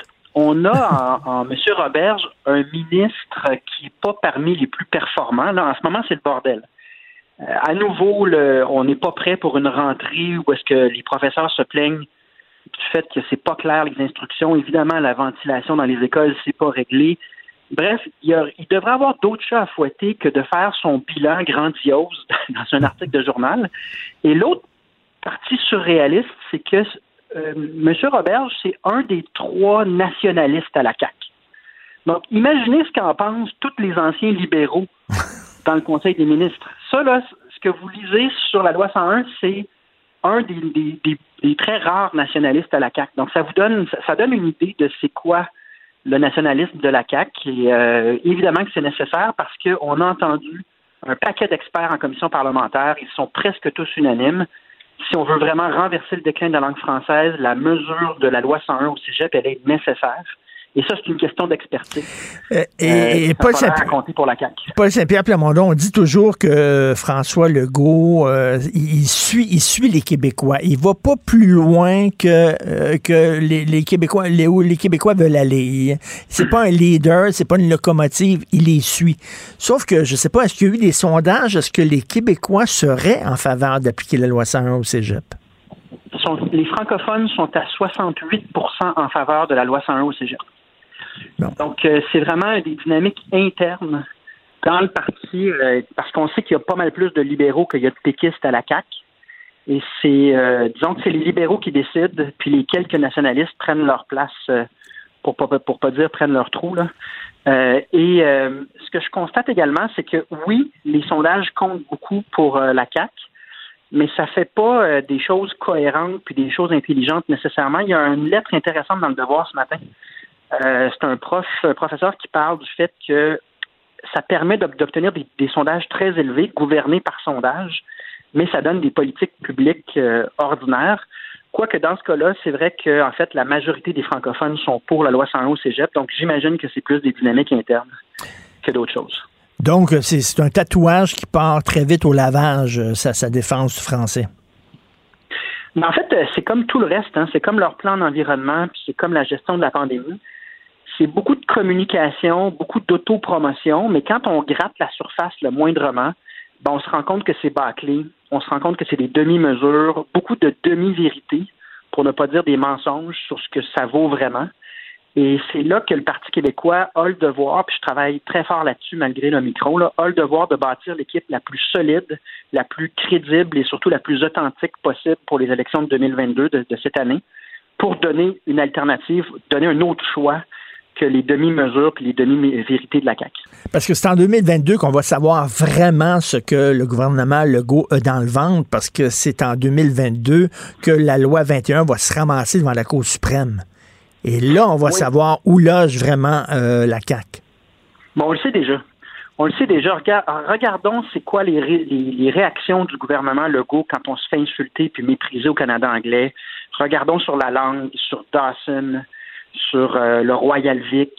Regardons dans l'ensemble, on se doute déjà ça s'en va où parce que ce sont des libéraux, pour la plupart, là, la CAQ, c'est majoritairement des libéraux qui se sont euh, refait une image avec le mot changement aux élections de 2018 mais c'est la même façon de penser, la même façon d'opérer. Donc, on s'en doute pas mal de ce qui va arriver. Le, la CAQ va garder le silence. Est-ce que la est-ce que Est-ce que M. Legault va se transformer en Robert Bourassa au lendemain de Mitch? Ben, ça ressemble. Ben, ça ressemble à Robert Bourassa. C'est une gouvernance euh, similaire au style de Bourassa. Moi, je m'attends à ce que François Legault fasse une ou deux déclarations là, pour dire qu'il est fâché. Un peu comme quand on, le PQ avait demandé des excuses là, au conglomérat euh, qui nous avait qui avait dit que les lois du Québec étaient racistes mm. ou discriminatoires au débat fédéral. Ils vont faire une ou deux déclarations pour dire qu'ils sont fâchés, mais après, ils vont mettre ça sous le tapis, exactement comme les libéraux faisaient. Donc, c'est là que le Parti québécois a sa place à prendre. Parce que nous, on n'ira pas mettre des choses sous le tapis, puis on va aller jusqu'au bout des raisonnements. Donc, 2022 euh, va, va, être très intéressant sur le plan politique. Est-ce que vous êtes d'accord qu'on reprenne euh, des travaux parlementaires avant le 1er février? C'est ce que demande Dominique Anglade en disant la situation quand même est assez, assez urgente. Euh, et pourquoi on attend le 1er février pour reprendre la joute parlementaire? Vous en pensez quoi? Ben, je suis d'accord dans le sens que si ça a lieu, c'est clair qu'on va être là. On peut le faire en vidéoconférence pour accélérer les choses. En même temps, ma première réaction, ça a été de dire, c'est pas des débats entre parlementaires qu'on a besoin comme première étape urgente, c'est des scientifiques dans la cellule de crise. Parce qu'il faut rappeler aux gens, là, les partis d'opposition n'ont aucune information, aucun avis de santé publique, ne sont jamais consultés par le gouvernement, sont complètement exclus du processus décisionnel. Donc, moi, je peux participer au débat, comme sur le couvre-feu, ça prend un débat, mais la plupart du temps, les partis d'opposition n'ont aucune information sur la base euh, desquelles faire leur, euh, leur opinion. Donc, il me semble que la première chose que ça prendrait dans la cellule de crise, qui est presque entièrement composée de spécialistes en marketing, communication et politique, ça prendrait une docteur Liu ou d'autres spécialistes, des scientifiques indépendants, pour donner leur juste puis donner l'information sur pourquoi on prend une décision ou une autre. Parce qu'en ce moment, c'est pas ça que la CAQ Non, ben parce que pendant un, bon bout de temps, ils nous ont dit, le gouvernement, toutes nos décisions sont basées sur la ben science. Ben là, je pense qu'on s'entend que tout le monde comprend que ce sont surtout des décisions politiques. C'est des décisions par sondage, beaucoup. Euh, puis des décisions politiques, puis on ne sait même pas sur quelle base ou sur la base de quel raisonnement politique. Donc, ça prend. Moi, je pense que la première étape, c'est d'amener des scientifiques indépendants mmh. et objectifs dans la cellule de crise. Puis ensuite, oui, ça prend plus de débats sur des choses fondamentales, sur notamment c'est quoi le statut des non-vaccinés, c'est quoi le statut euh, des, pour le couvre-feu, est-ce qu'on va confiner tout le monde à chaque fois qu'il y a une vague, si on est pour avoir plusieurs vagues, est-ce que c'est normal qu'on gouverne par décret encore pour une autre année au cas qu'il y a une autre vague? Il y a plein de vraies questions qui doivent être débattues, mais d'abord et avant tout, un peu de science puis moins de politique, ça me semble urgent. Et vous, euh, vous êtes rendu où dans votre réflexion sur la vaccination obligatoire? Ben, moi, je pense qu'on devrait commencer par examiner les mesures qui touchent seulement les non-vaccinés, mais qui ont un impact. Là, on a fait des mesures spectacles, c'est-à-dire, il n'y a personne qui va me faire croire que parce que on, la SAQ puis la SQDC là, nous obligent euh, à être vaccinés, que ça va changer quoi que ce soit sur le taux de mmh. vaccination. Par contre, je comprends pas qu'on soit tous confinés, avec qu'on ait tous un couvre-feu, alors que euh, ce sont les non-vaccinés qui sont le plus à risque. Moi, je commencerai par des mesures comme celle-là. Euh, puis moi, je pense que la clé, parce que la vaccination, euh, faut pas oublier, il y a quand même plusieurs personnes qui sont hospitalisées qui ont le vaccin. Donc là vient la question de la pilule antivirale qui a été euh, faite par Pfizer. Il y en a un autre qui a été publié ce matin. Mais il y a des pilules qui permettent de traiter le virus avant l'hospitalisation. Et ça, c'est déjà commercialisé aux États-Unis, c'est déjà commercialisé en Europe. Puis ici, ben, on ne l'a pas, puis on n'a aucune nouvelle de Santé Canada. Donc, dans les solutions à court terme qu'on a devant nous, là, moi, je, je, mets de la pression pour qu'on ait cette pilule-là, pour qu'on réduise le nombre d'hospitalisations. Ça me semble être une solution euh, pratico-pratique, très concrète. Félix Séguin, euh, collègue Félix Séguin, qui parle souvent des policiers, puis euh, beaucoup de policiers lui, euh, lui, ont dit ça serait possible de d'avoir un couvre-feu qui ne touche seulement que les non-vaccinés. Ce serait très possible.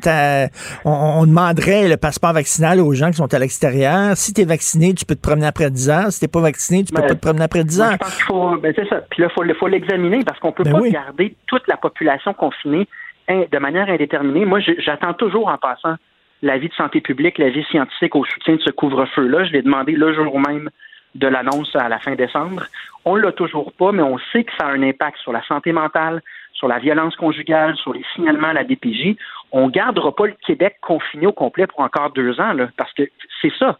Il peut y avoir d'autres vagues. Ben oui. Donc là, il va falloir se trouver une manière durable de gérer cette affaire-là. Puis c'est pas en confinant tout le monde, puis en confinant l'économie. L'autre histoire qui n'a pas de sens, c'est fermer les commerces le dimanche. C'est complètement stupide. Quelle science, quelle science il y a derrière ça? tout le monde se passe les uns sur les autres le samedi.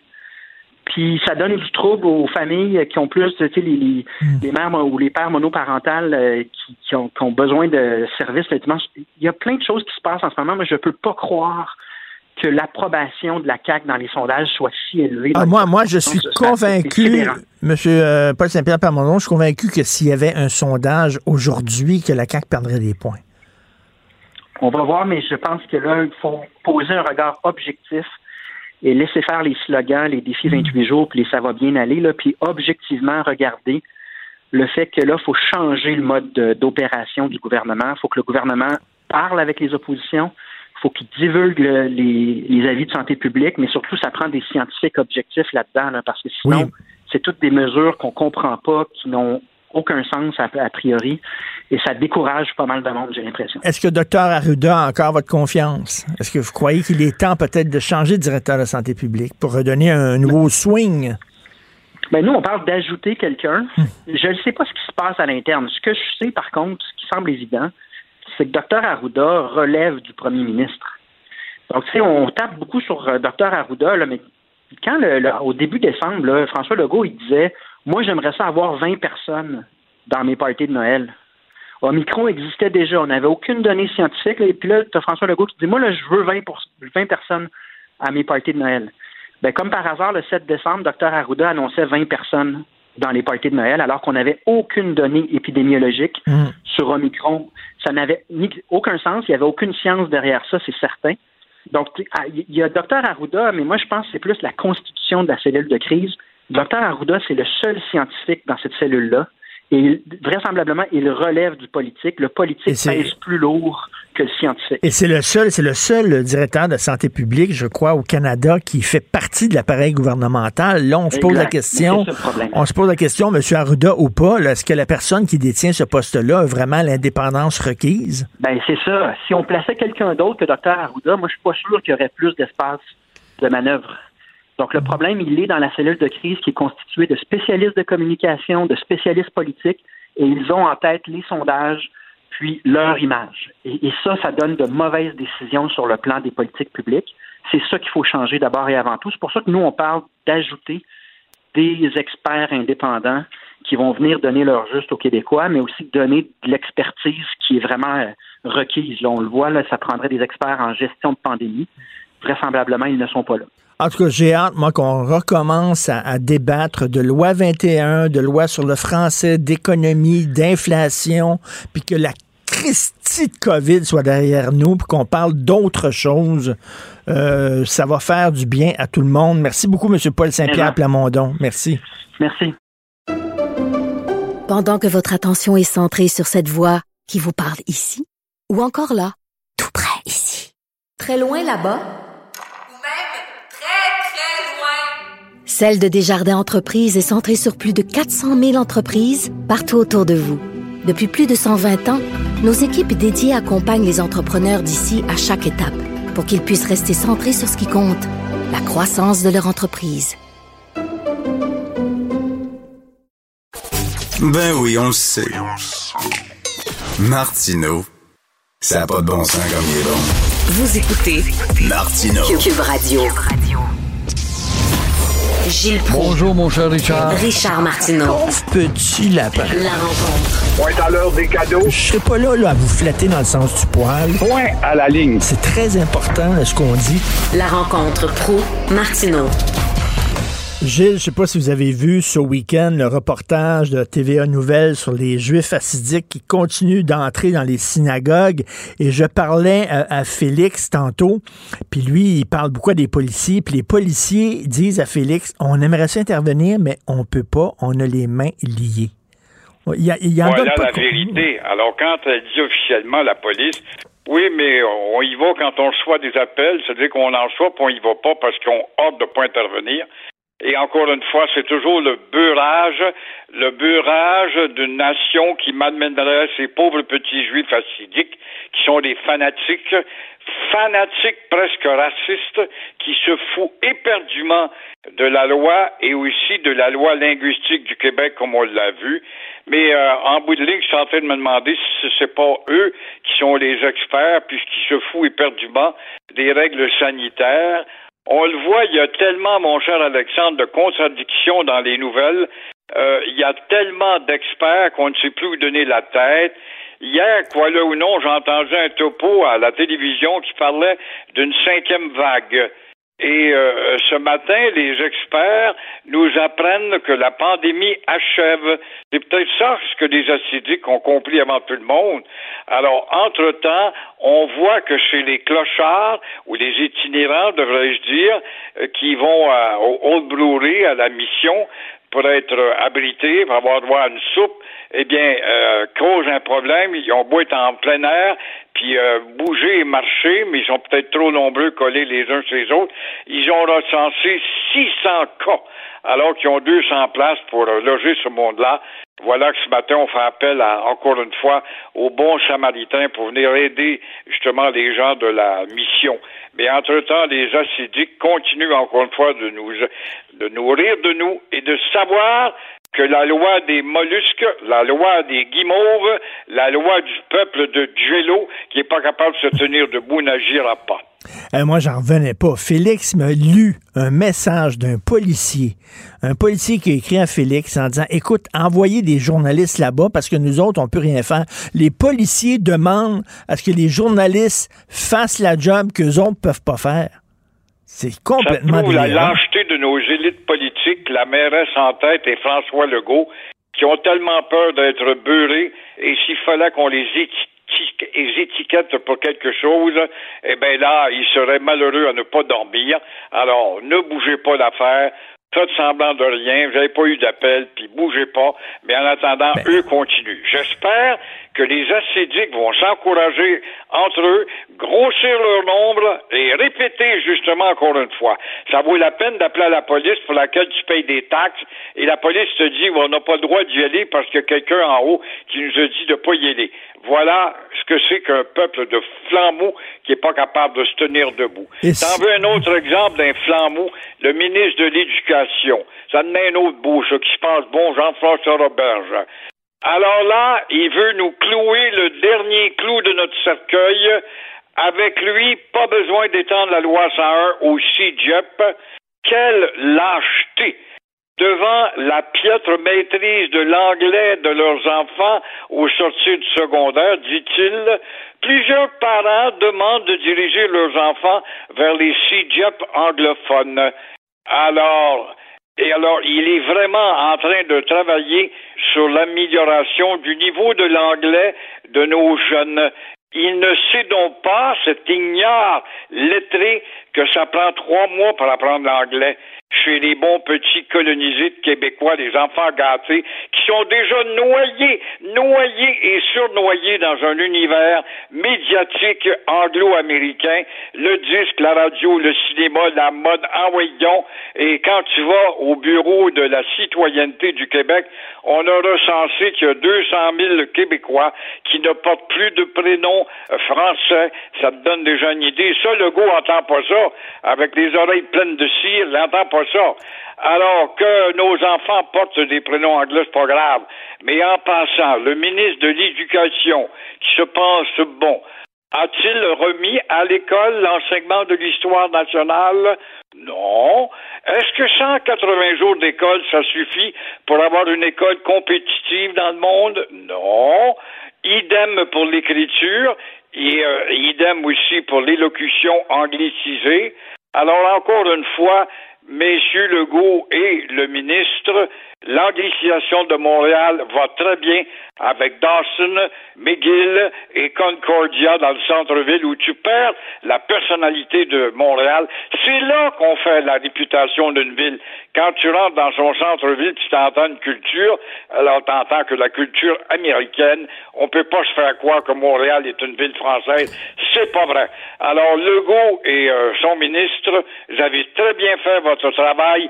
Continuez comme ça avec vos demi-mesures et vous êtes en train d'en finir avec nous autres. Ce que je comprends pas du gouvernement concernant la loi 101 au Cégep, c'est qu'on le sait que le gouvernement, il gère par sondage. On n'a jamais eu un gouvernement qui a commandé autant de sondages. Or, euh, j'en parlais tantôt avec Paul Saint-Pierre Plamondon, Selon les sondages, 68% des francophones au Québec sont d'accord avec l'application de la loi 101 au Cégep. Pourquoi, pourquoi ils chèquent dans leur culotte? Ils s'en foutent, les cégep. C'est comme la chef de l'opposition qui pense qu'elle va devenir première ministre avec, selon les sondages, avec 9% d'appui chez les francophones. Il s'en fout de tout ça, puis il dit oui, oui, mais moi, quand il n'y a pas un courant, euh, c'est, c'est Jolin Barrette qui me le dit. Vous savez, dit le premier ministre va agir seulement s'il sent qu'il y a un courant. Ben, avec un sondage de la sorte, ça devrait être le courant en question.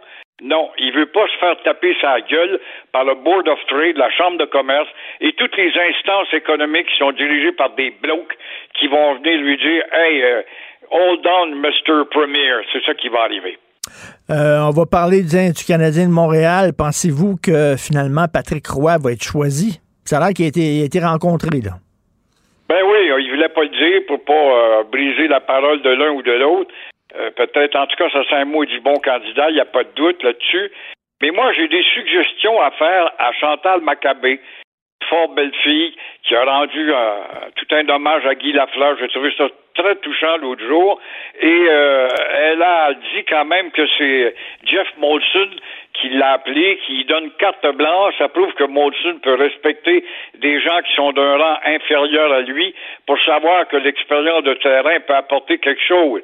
Alors, je me permets de transmettre des suggestions à cette euh, Chantal pour que le Centre Bell cesse d'être un centre de la petite enfance avec ses dessins animés et ses bruits infantiles qui sont au centre de cette boîte pour que le Centre Bell, le centre de la petite enfance, cesse d'être d'autre chose qu'un îlot de satellisé par les Américains. Alors, aussi, elle devrait convaincre Logan Mayou, qui a un talent certain, qui a payé sa dette quant à sa bêtise, euh, de l'inciter à aller chez Berlitz pour qu'il fasse renaître la langue de ses ancêtres et aussi de privilégier des chansons franco-québécoises ben entraînantes pour que ça rentre dans notre subconscient collectif au lieu de l'américain, toujours de l'américain mettre aussi une forte pression sur ceux qui éventuellement porteront le C sur le chandail du Canadien pour qu'ils apprennent la langue des colonisés. Faire accoler, ça, ça serait un coup de main extraordinaire sur le casque des joueurs, le petit drapeau du Québec, comme les Alouettes l'ont fait. Mm. Alors voilà, il y aura tout un rafraîchissement à imposer et euh, il y a bien des gens lucides qui vont plus au centre de la petite enfant, qui reviendra au bercail parce qu'ils s'apercevraient que c'est un centre professionnel autre chose que pour enfants gâtés. En tout cas, des chansons, oui. En français, s'il vous plaît. Merci beaucoup, Gilles. À demain. Bye. À demain. Au revoir. Pour une écoute en tout temps, ce commentaire de Gilles Proux est maintenant disponible dans la section balado de l'application ou du site cube.radio. Cube Radio. Tout comme la série podcast de Gilles Proux, la radio, premier influenceur. Découvrez dans ce balado comment la radio a influencé le monde moderne tel qu'on le connaît d'hier à aujourd'hui. Pendant que votre attention est centrée sur cette voix qui vous parle ici ou encore là, tout près ici, très loin là-bas ou même très, très loin. Celle de Desjardins Entreprises est centrée sur plus de 400 000 entreprises partout autour de vous. Depuis plus de 120 ans, nos équipes dédiées accompagnent les entrepreneurs d'ici à chaque étape pour qu'ils puissent rester centrés sur ce qui compte, la croissance de leur entreprise. Si c'est vrai qu'on aime autant qu'on déteste, Martineau, C'est sûrement l'animateur le plus aimé au Québec. Vous écoutez Martineau. Cube Radio. Alors, les fameux propos d'Emmanuel Macron, à savoir qu'il faut emmerder les non-vaccinés, continuent à faire des vagues en France. En France, d'ailleurs, ce week-end, il y a eu encore une manifestation contre le pass sanitaire. 100 000 personnes auraient euh, manifesté. Euh, donc, euh, on va en parler avec Christian Rioux, l'excellent correspondant à Paris pour le quotidien Le Devoir. Bonjour, Christian. Bonjour, Richard. Alors, ben, ici aussi, là, hein, en, empêchant euh, les gens qui ne sont pas vaccinés d'entrer à la SAQ ou à la SQDC, c'est une façon de d'emmerder les non-vaccinés. Euh, donc, euh, est-ce qu'une semaine après ces propos-là, est-ce qu'on en parle encore autant en France?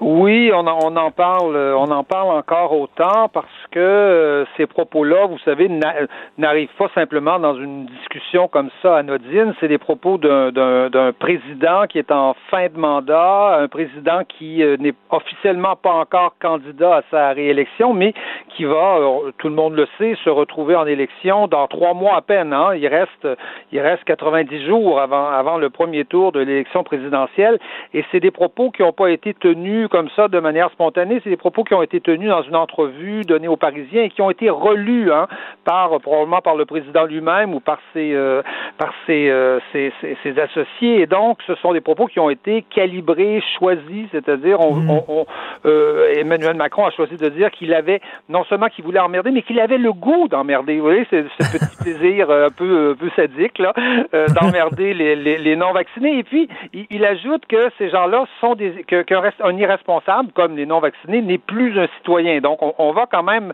assez loin. Et donc, euh, en fait, en France, évidemment, on y a vu euh, une opinion sur la question des non-vaccinés, c'est évident, mais on y a vu d'abord et avant tout une, stratégie, euh, une stratégie électorale. Emmanuel Macron, depuis, je vous dirais, depuis trois mois, où, la campagne, la pré-campagne est, en cours, n'était pas très à l'aise avec les sujets de, de, de, campagne. On a surtout parlé d'immigration. Il y a eu l'extrême popularité d'Éric Zemmour, spontané, c'est redescendu par après. On a beaucoup parlé de la question des, questions de sécurité dans les banlieues. Euh, ça, c'est pas ces sujets à Emmanuel Macron, et on voyait visiblement mm. Macron en train de se chercher des sujets de campagne, des sujets de polarisation, parce que Macron, vous savez, à sa, à sa façon, est un populiste. C'est un populiste du centre ou, de droite. C'est quelqu'un qui se réfère, qui se revendique ni de la gauche ni de la droite, hein, comme en général les populistes. Et donc, il se cherchait un terrain de campagne. Et visiblement, on a, on a le sentiment que, que là, il, a trouvé en tout cas un de ses terrains de campagne. Il veut cibler les non-vaccinés euh, et, notamment les anti-vaccins qui sont pourtant pas très nombreux. Hein, parce que bon, euh, on estime qu'il y a à peu près euh, peut-être 4 ou 5 millions de personnes qui sont pas vaccinées en France, mais là-dedans, en, général, les, les, les, opposants au vaccin, ça fait à peu près 2 de la population. Les non-vaccinés, mmh. vous savez, c'est il y, a, eu quelques enquêtes, on ne sait pas tellement de choses sur eux, mais les, les, les non-vaccinés, ce sont souvent des gens très isolés. Il y a des gens là-dedans très âgés. Vous savez, des gens de 92 ans. Euh, euh, moi, moi j'ai une belle-mère qui, qui, est décédée maintenant, mais qui était française et qui, qui avait 92 ans. Et je pense qu'on n'aurait pas pu la convaincre de se faire vacciner à 92 ans. elle, aurait, elle aurait dit non, laissez faire. C'est pas nécessaire. Euh, et il y a beaucoup d'immigrés et aussi dans, dans cette population-là.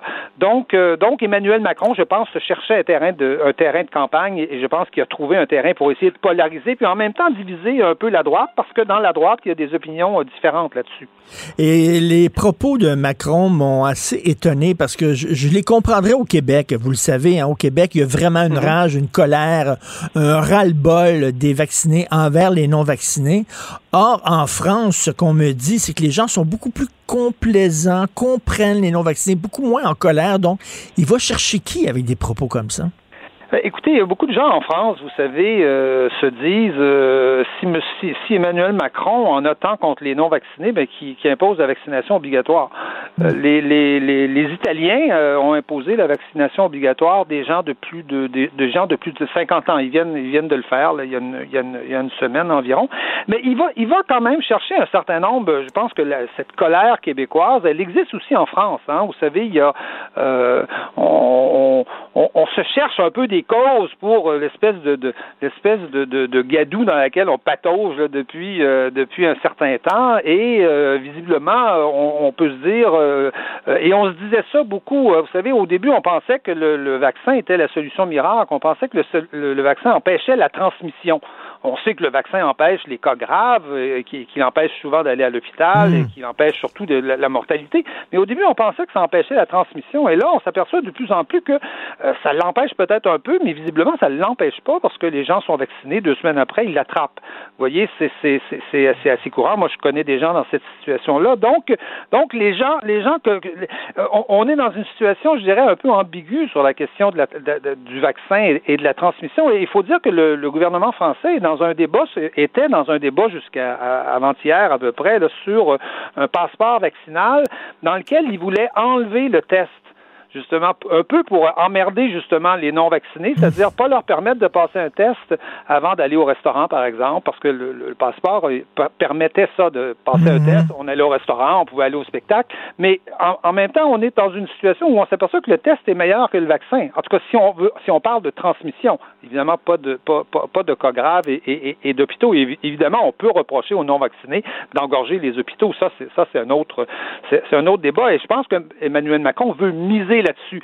Mais euh, mais mais je pense que cette parole-là est loin d'être innocente. Personne, en tout cas, ne la, ne la, considère comme une parole innocente euh, pour, euh, pour, pour, pour, pour le président. On sent qu'il veut capitaliser là-dessus. Et dans le débat sur le passeport vaccinal, à droite, notamment chez, chez les, républicains, il y a des gens qui, étaient, qui sont pour le passeport vaccinal et des gens qui sont contre. Valérie Pécresse, qui, qui, est qui, a des chances de se retrouver au deuxième tour contre Emmanuel Macron, elle, elle est pour le passeport vaccinal, mais il y a plein de gens dans son parti qui sont contre. Donc, le Macron, évidemment, joue, euh, joue énormément sur cette, euh, sur cette division et, et, il prend un malin plaisir, justement, à emmerder Valérie Pécresse, en fait, là, on pourrait dire. Et personnellement, vous, comment vous voyez le Québec, là, avec notre couvre-feu, avec notre confinement qui ne dit pas son nom, mais on va dire c'est un confinement, tout est fermé, on peut rien faire le soir. Là, euh, les épiceries sont fermées le dimanche. Est-ce que, je parlais à Jérôme Blanchet-Gravel, l'essayiste qui vit au Mexique, puis dit, bon Dieu, que vous êtes frileux au Québec, puis vous avez peur de tout. Euh, euh, vous voyez ça comment? Est-ce que vous trouvez que euh, parce qu'en France, quand même, c'est ouvert. Là. Vous, pouvez, vous pouvez aller au restaurant, vous pouvez aller voir, vous pouvez aller au cinéma. Comment vous voyez ça avec la distance, ce qui se passe au Québec?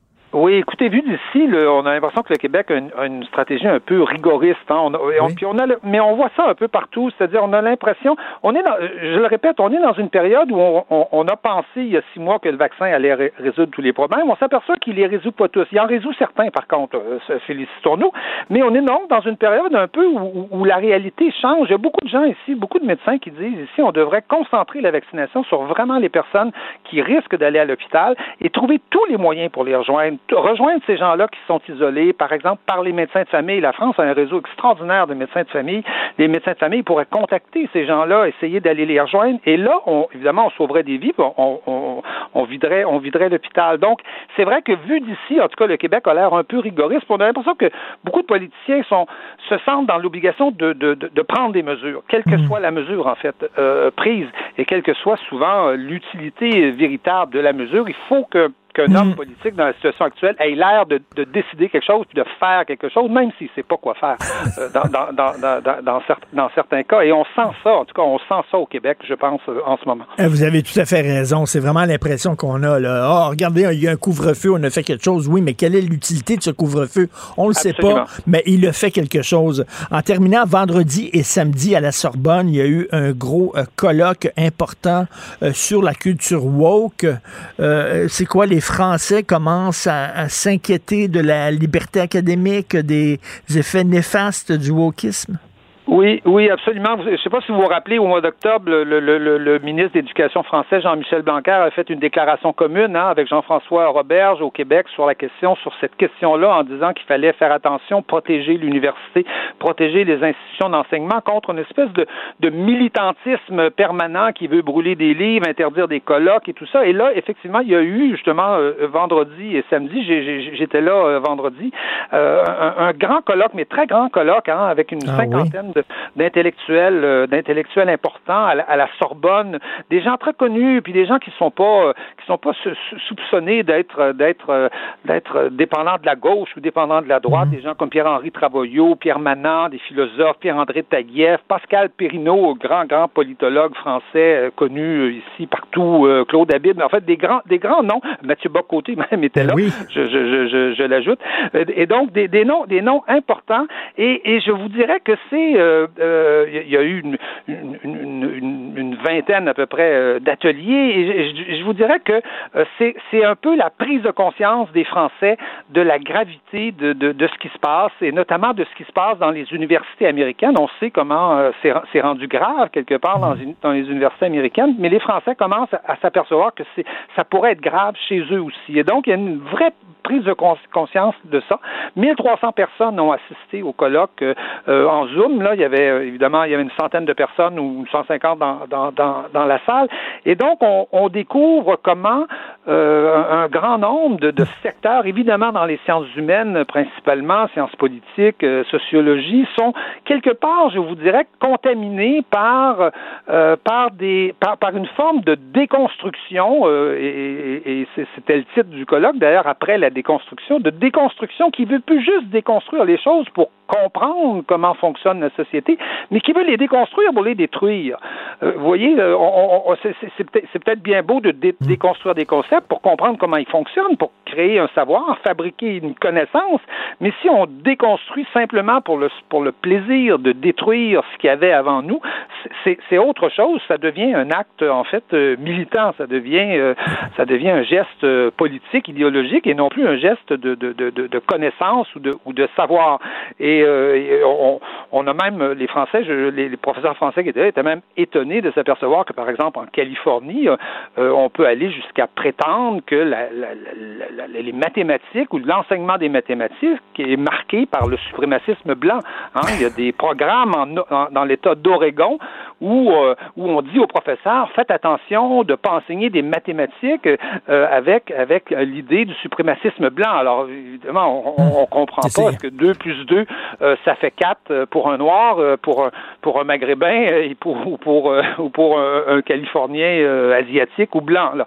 Donc donc vous voyez où on en est rendu. Je sais pas si vous... Et Christian, c'est comme c'est comme si les Français se disaient que leur amour de la liberté d'expression fonctionnait comme un genre de système immunitaire qui les protégeait naturellement, mais là qu'ils ont besoin d'un boost, ils ont besoin d'un vaccin pour lutter contre ce virus qui est très très virulent et dangereux.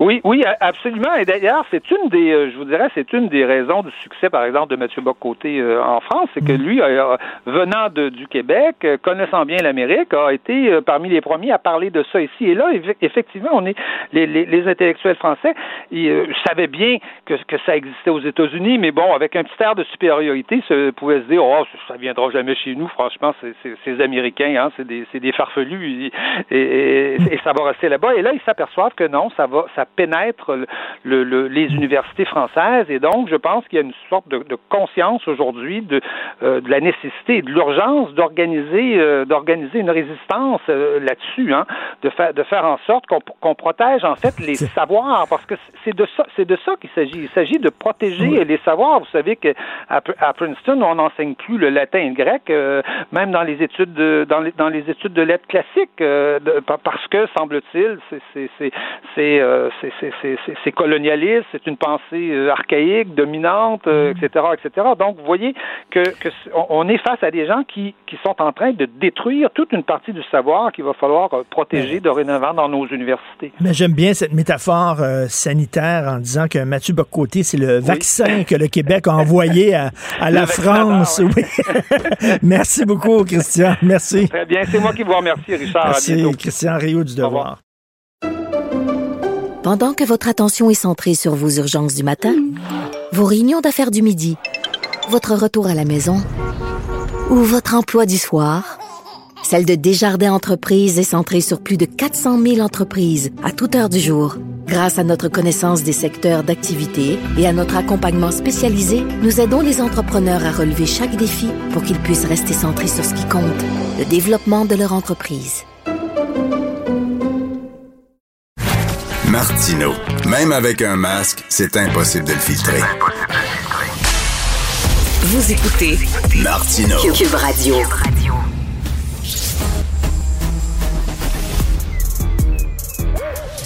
Mathieu Bocoté. Il représente un segment très important de l'opinion publique. Richard Martineau. Tu vis sur quelle planète? La rencontre. Je regarde ça et là, je me dis, mais c'est de la comédie. C'est hallucinant. La rencontre. Bocoté. Martineau. Mathieu, je viens de parler avec Christian Rioux du Devoir et on rigolait, on disait que tu étais finalement un peu comme le vaccin que euh, le Québec avait envoyé à la France pour les aider à se protéger contre le, virus du wokisme. c'est plutôt gentil, c'est plutôt gentil, mais mon Dieu. Mais oui, il m'arrive de, parler de cette question ici parce que les, les Français ont leur première réaction devant le wokisme, c'était de se dire, bah, c'est un machin américain, ça, ça passera pas ici, c'est pas sérieux. Et quand ils ont constaté que ça passait, ils se sont dit, mais qu'est-ce que c'est exactement?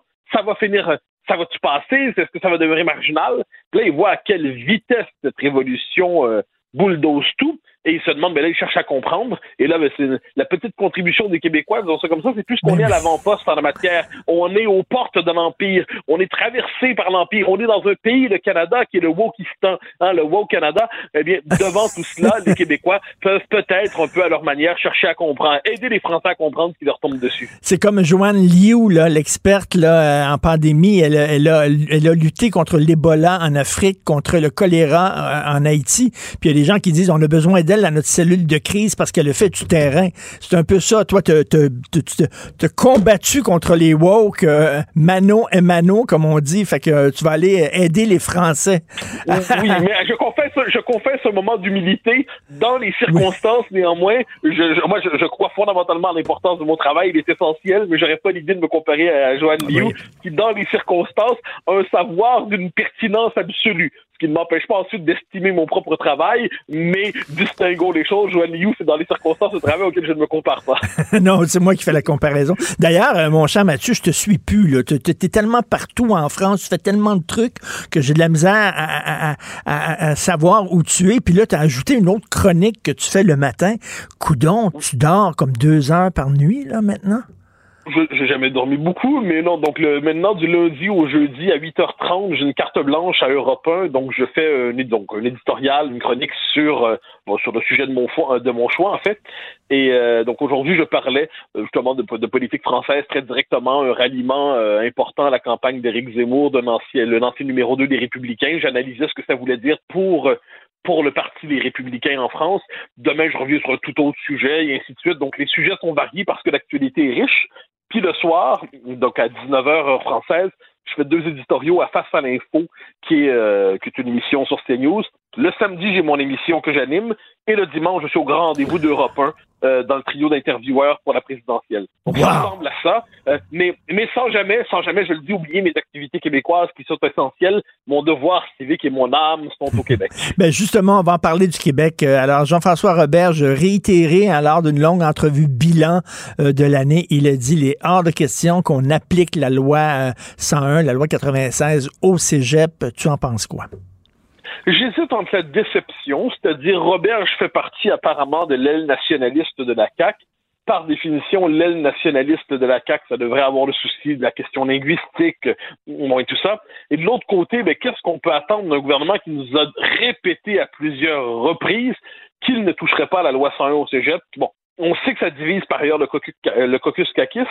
Dans tout cela, j'aurais espéré que Jean-François Robert soit du bon côté de la barrière, c'est-à-dire avec Simon Jeanin Barrette et tous ceux, euh, il y en a d'autres au caucus de la CAQ, même au Conseil des, ministres, qui se disent on est en train de perdre la bataille. On est en train de perdre la bataille. S'il n'y a pas un geste institutionnel majeur qui est fait pour être capable de refranciser la société québécoise, d'éviter que les nouveaux arrivants qui arrivent dans notre système scolaire au primaire, au secondaire, c'est en français, mais ensuite passent en anglais euh, presque systématiquement eh bien, ce geste-là, il est essentiel aussi pour refranciser le centre-ville. Il est essentiel pour assurer le statut du français à Montréal. Eh bien non, la CAQ va se contenter encore une fois de nationalisme en parole, de nationalisme rhétorique, de nationalisme d'apparat, de nationalisme potemkin, de nationalisme en carton-pâte, et finalement, eh bien, ne fera pas la décision essentielle au moment où la CAQ dispose d'un pouvoir immense, mais immense. Le pouvoir politique de la CAQ en ce moment, c'est deux choses elle connecte profondément aux aspirations de la majorité francophone, et au même moment, l'opposition est divisée, et profondément divisée. On ne voit pas qui peut remplacer euh, Legault la prochaine fois. Euh, Dominique Anglade est enfermé pour l'instant dans les comtés anglophones et allophones. Le Parti québécois euh, ne réussit pas à sortir de sa crise structurelle. Quant à Québec solidaire, euh, malgré tout le discours favorable qui est tenu à son endroit dans les médias, ça demeure un parti, on pourrait dire populiste de gauche, qui n'a pas réussi sa mue gouvernementale. Alors on voit tout ça, la CAQ pourrait faire quelque chose d'essentiel. Ils veulent pas faire l'indépendance, très bien, on l'a compris.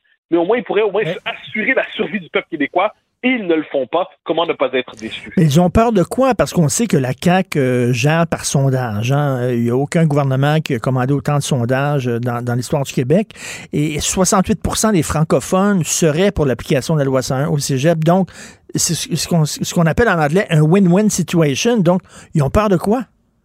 Moi, je crois que là-dessus, c'est l'aile fédéraliste de la CAQ l'aile euh, droite droite genre d'affaires ou à tout le moins ce qu'on pourrait appeler la bourgeoisie coloniale euh, enfin la bourgeoisie colonisée qui euh, qui est influencée par la bourgeoisie coloniale. Et on le voit d'ailleurs il y a un article dans la presse aujourd'hui où on voit le milieu d'affaires nous refaire le coup de la Sun Life mentalement. Euh, on voit la loi 96 qui est pourtant une loi très timide. Puis là, ils disent, oh là là, on va perdre des emplois, on va avoir l'air xénophobe, on va avoir l'air fermé à la business, et ainsi de suite. J'ai l'impression que François Legault, est intimidé par ce discours qui dit si vous touchez à ça, vous, allez avoir l'air fermé, vous allez avoir l'air bloqué, sur le, euh, hostile au milieu des affaires, hostile à l'anglais. Il faut pas oublier qu'il y a aussi une aile fédéraliste de conviction à la CAQ. Geneviève Guilbeault, Sonia Lebel, euh, Éric Girard, il y en a d'autres qui sont des gens de qualité sans le moindre doute, mais qui fondamentalement sont des fédéralistes euh, tendance PLQ. En d'autres temps, ces gens-là étaient chez les libéraux. Eh bien, qu'est-ce qu'on voit autour de ça? C'est que manifestement, pour eux, qui ont le, en plus souvent le réflexe, gens de Québec, euh, dans le cas de Guilbeault, par exemple, sont sur le mode, mais il n'y a pas de problème d'anglicisation au Québec. Non. On envie de leur dire, regardez, tout se passe pas dans la ville de Québec. Regardez ce qui se passe à Montréal. Ils vont dire, oui, mais Montréal, ça ne nous concerne pas. Et là, il y a cet aile fédéraliste qui a des réserves sur toute forme d'affirmation nationale et qui ne se rend pas compte, en fait, qu'on est en train de perdre la partie. Mais euh, et, Simon Jeanet Barrette, là-dedans, on sait qu'il est très nationaliste. C'est peut-être le plus nationaliste de la gang de la CAQ. Euh, il, doit, il doit ronger son frein, lui, là. là. Ben, je suis en train de me demander si Simon Jeanet Barrette ne sera pas le Jean-Guy Cardinal de l'histoire de, la CAQ. Jean-Guy Cardinal, c'était le ministre très nationaliste du gouvernement de Jean-Jacques Bertrand euh, de 68 à 70 et qu'il avait d'ailleurs euh, affronté à la chefferie de l'Union nationale hein, après la mort de Daniel Johnson. Et c'était un vrai, vrai nationaliste, euh, Jean-Guy Cardinal, mais il était pris dans un parti qui finalement se contentait d'un nationalisme en parole. Puis en était même venu à voter pour une loi, le Bill 63, qui était euh, la première grande querelle linguistique du Québec moderne, qui, qui dans les faits normalisait le statut de le libre choix scolaire pour le primaire et le secondaire. Là, on n'en est plus là aujourd'hui. Mais donc, je ne doute pas un instant de la bonne foi, du courage, de l'intelligence de Simon Jeanin Barrette, où on en vient à se dire, peut-il agir dans ce parti? Je veux dire, il fait beaucoup, il fait beaucoup, il n'y a pas de doute là-dessus, il tient tête, mais est-ce qu'il évolue dans un parti qui fondamentalement le traite comme un corps étranger, comme une présence extérieure, comme un élément qui, bon, OK, il nous énerve encore, Simon, qu'est-ce qu'il veut encore, Simon? Et là, on a envie de dire, s'il y avait encore un hmm. mouvement nationaliste fort au Québec, structuré au Québec, il se lierait euh, à Simon Jean Barrette, il ferait pression devant le gouvernement. Mais c'est qu'en ce moment, on est dans cette situation un peu étrange où on a une opinion publique relativement forte, on sait ce que veut l'opinion, mais il n'y a pas un mouvement nationaliste fort capable de mobiliser la population, pas comme autrefois. Et puis le Parti québécois, donc je le disais, euh, si au moins le Parti québécois est en capacité de menacer la CAQ, s'il était à 22% dans les sondages, puis là, on le voyait monter un peu. Puis là, la CAQ se disait, bordel, si on ne répond pas, ces gens-là vont nous voler des comtés dans le coin de Montréal, en faire Rive-Nord, Rive-Sud, tout ça. Le PQ n'est pas dans cette situation-là en ce moment, donc la, il n'y a pas de pression pour la CAQ extérieure. Il n'y a qu'une pression intérieure dans le caucus. Le résultat, c'est que la CAQ déçoit sur l'essentiel. Je pense que ton analyse est très juste, c'est-à-dire qu'on euh, a sorti M. Legault. M. Legault est sorti du milieu des affaires, mais le milieu des affaires n'est pas sorti de M. Legault. Il pense encore en homme d'affaires et on le sait que dans le milieu des affaires, on a peur que si on impose le français de façon trop rigoureuse, on va avoir des problèmes de main-d'œuvre, euh, les immigrants qui ne parlent pas français pourront pas, voudront pas venir ici, etc. Donc, il pense encore comme un businessman. Oui, puis je dirais, c'est le problème de, je dirais, M. Legault, c'est, le point de contact entre deux générations. Hein. Il a été élevé dans l'West Island, il a été longtemps un indépendantiste, il voulait le pays, mais en même temps, je me souviens quand il était au Parti québécois, c'était quelqu'un qui disait, faut choisir l'indépendance ou le français. Hein. C'est une déclaration très forte qu'il y avait eu dans un conseil national auquel je participais, où on débattait du, du cégep français en passant il avait dit soit l'indépendance, soit la souveraineté, soit le, français ou le cégep français. On se disait, bon, c'est un peu étrange comme raisonnement. Mais là, on voit aujourd'hui ce que ça veut dire. Donc, j'ai l'impression qu'il demeure impressionné. Il y a des gens, c'est la différence entre Legault et Parizeau, je dirais ça comme ça. Monsieur Parizeau était né dans la bourgeoisie, il n'était pas impressionné par la bourgeoisie coloniale anglophone, pas impressionné une seconde. François Legault est un homme qui a eu un vrai succès dans le monde des affaires, il incarne véritablement ce nationalisme conquérant rendu possible par la Révolution tranquille, mais qui porte encore les stigmates je crois, de cette euh, de la vieille domination qui a pesé sur des Canadiens français, puis qui se laisse impressionner, manifestement par le milieu des affaires, se laisse impressionner par la bourgeoisie qui dit François, c'est pas sérieux, aller sur ça, c'est pas sérieux, c'est mauvais pour la business. Et donc, je devine les contradictions qui doivent traverser l'esprit et le cœur de François Legault. Jusqu'où peut-il aller? Est-ce que je est-ce que je force ce milieu-là? Est-ce que j'en suis capable? Lui-même a les doutes qui viennent de notre vieille condition coloniale canadienne-française, colonisée, en fait. Tout ça traverse cet homme qui est un homme admirable, qui est un homme qui se bat, mais qui lui-même, je dirais, qui, qui combat probablement ses démons intérieurs dans cette bataille-là. Euh, mais le problème, c'est que les démons intérieurs sont en train de gagner. Merci beaucoup. Euh, écoute, on te laisse parce qu'on sait que tu as des millions de Français à vacciner contre le virus woke. On va essayer, on va essayer, on va piquer. Salut Mathieu, merci à demain. Bye. bye. Pendant que votre attention est centrée sur vos urgences du matin, vos réunions d'affaires du midi, votre retour à la maison ou votre emploi du soir, celle de Desjardins Entreprises est centrée sur plus de 400 000 entreprises à toute heure du jour. Grâce à notre connaissance des secteurs d'activité et à notre accompagnement spécialisé, nous aidons les entrepreneurs à relever chaque défi pour qu'ils puissent rester centrés sur ce qui compte, le développement de leur entreprise.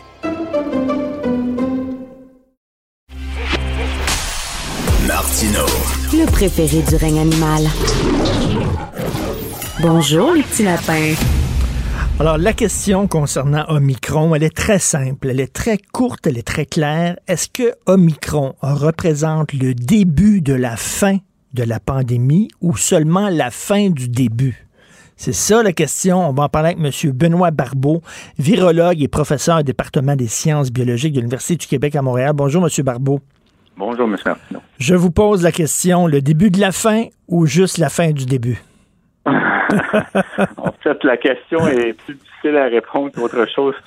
Euh, je crois que le variable micron nous, nous, en tout cas, nous a lancé un nouveau défi, celui qu'on s'attendait pas. Et puis, vraiment, on va faire en sorte que les gens, euh, quand même, un bon nombre de personnes vont être infectées. Par la suite, la question est est-ce que c'est vraiment un bon un pas dans la bonne direction dans le sens que ça va donner mmh. ajouter à l'immunité collective? Eh bien là c'est l'enjeu qui est un qui, c'est la, question qu'on se pose mais certainement d'avoir un virus qui est on espère on croit du moins moins euh, dangereux mais qui est plus hautement transmissible va rajouter va nous aider à, mieux nous munir face à d'éventuels nouveaux variants et puis aussi euh, probablement mieux nous parce que nous mieux nous positionner, je dirais, mm. euh, face aux prochaines vagues. Ceci dit, on ne connaît pas évidemment ce qui nous attend. Euh, comme je vous dis, le variant Micron était vraiment une surprise, comme ben oui. des personnes. Mais il euh, faut, faut, faut s'attendre à possiblement, on n'espère pas, mais d'autres surprises. Mais n'empêche que il est certain que celui-là est en train de déferler à travers le Québec comme partout ailleurs. Parce que, donc, va donner une certaine immunité. Parce que ce qu'on se disait, là, c'est qu'habituellement, quand tu attrapes un virus, tu es immunisé contre ce virus-là. Si tu as eu à un moment donné la rougeole dans ta vie, ben, tu ne l'attraperas plus, la rougeole. Hmm. Ben, ça n'a pas l'air comme ça avec euh, Omicron. Là.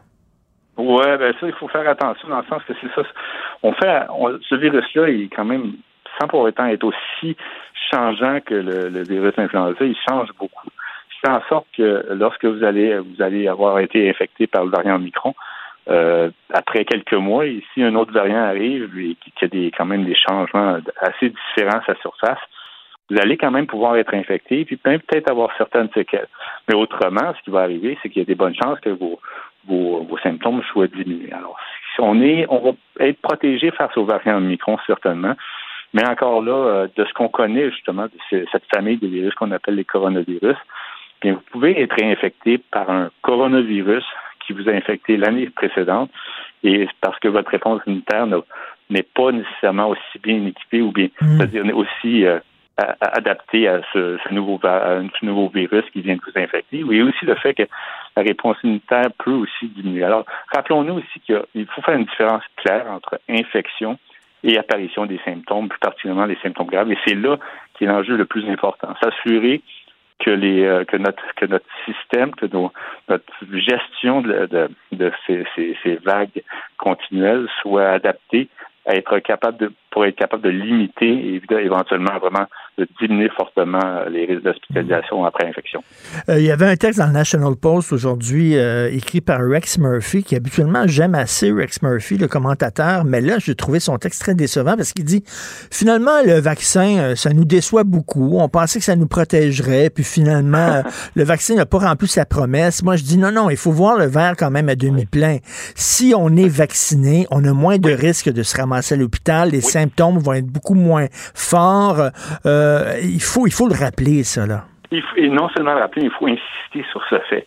Parce que je crois qu'on avait justement été peut-être un peu trop euh, confiant que le vaccin allait régler tout, puis qu'on allait se retrouver à une, euh, après une campagne vaccinale assez élevée, assez imposante, de, se retrouver vraiment à un presque niveau normal de vie après que tout le monde presque soit vacciné. Les vaccins nous offrent une protection et c'était aussi l'objectif principal de ces vaccins de protéger contre les symptômes graves. Et puis, c'est comme ça qu'ils ont été évalués en phase clinique et c'est comme ça qu'ils continuent à performer. Alors, pour cette raison, écoutez, si vous avez la, une grande, ben, un peu plus que la moitié des gens qui se retrouvent, qui sont à l'hôpital, qui n'ont pas été vaccinés, bien, ça vous démontre encore là que les vaccins, tels qu'ils ont utilisés, tels qu'ils ont été conçus, euh, qui et qui représentent le virus d'origine, eh bien, continuent justement à performer et nous protéger. Et pour cette raison, on ne doit absolument pas dire que les vaccins ont été, euh, euh on n'a pas réussi justement à atteindre leur objectif. Ils continuent à le faire et c'est pour cette raison justement qu'il faut continuer à utiliser cette, cette approche et aussi, mais cette fois-ci, possiblement réfléchir à comment les mieux les adapter pour qu'ils soient, qu'on soit capable justement de les utiliser non pas à tous les trois mois, mais plutôt de façon annuelle. Comme virologue, qu'est-ce que vous pensez du débat sur la vaccination obligatoire? Parce que là, on le voit, les non-vaccinés sont surreprésentés dans les hôpitaux. C'est surtout eux qui se ramassent aux soins intensifs. On sait que nos travailleurs de la santé sont exténués, fatigués. Le système est en train de péter aux frettes. Et là, il y a beaucoup de gens de voix qui s'élèvent et pas, pas, pas n'importe qui, là, des gens sérieux qui disent, ben, peut-être faudrait commencer à, à discuter de la mhm. possibilité d'imposer une vaccination obligatoire. Vous, êtes rendu où dans votre réflexion? Là-dessus? Moi, c'est, écoutez, c'est un, un, sujet quand même qui va au-delà de ma spécialité. C'est plus une opinion. Euh, on, a quand même, on fait face à un pourcentage qui est relativement faible de la population, mais malheureusement, c'est eux qui, en effet, se retrouvent euh, plus de 50 des cas hospitalisés. Euh, on, ça sera encore là, difficile justement d'aller chercher de plus de personnes possibles dans ce 10% Je crois qu'on a des options telles que euh, les nouveaux vaccins qui sont développés, celui de Chicago entre autres, qui permettraient justement de faire en sorte que ces gens-là seraient peut-être plus rassurés. Euh, lorsqu'on commence à, obliger justement les gens à être vaccinés par hmm. rapport à la situation qu'on vit, je comprends évidemment le, besoin, euh, mais vous savez, ça sera quand même difficile, ardu, puis peut-être même déchirant d'imposer de, de, ce, ce, ce, vaccin-là. Euh, ceci dit, je trouve quand même que le vaccin, c'est vraiment un des outils les plus importants que nous avons à l'heure actuelle et même probablement dans les prochains mois et années. Puis il faudrait vraiment aller chercher le plus haut taux de vaccination possible. Oui, il faut, il faut rappeler, là, il faut rappeler que le vaccin, c'est la seule porte de sortie, tout ça, mais on dirait qu'il y a une gang de récalcitrants, récalcitrants que ils comprennent pas les arguments. il va falloir utiliser le, bâton puis laisser tomber la carotte. Là. Ben, c'est, ça, le problème, en effet. Alors, est-ce que on utilise la ligne dure? L'autre point aussi qui est important, c'est que c'est vrai que ces gens-là, ils, ne, veulent pas euh, accepter d'être vaccinés. Ils sont beaucoup désinformés. Donc, il y a de la désinformation continue qui circule sur le net. Ils sont aussi, ils sont, sont des groupes justement qui, comme qui chaque fois renchérit le fait que les vaccins sont dangereux, sont inutiles.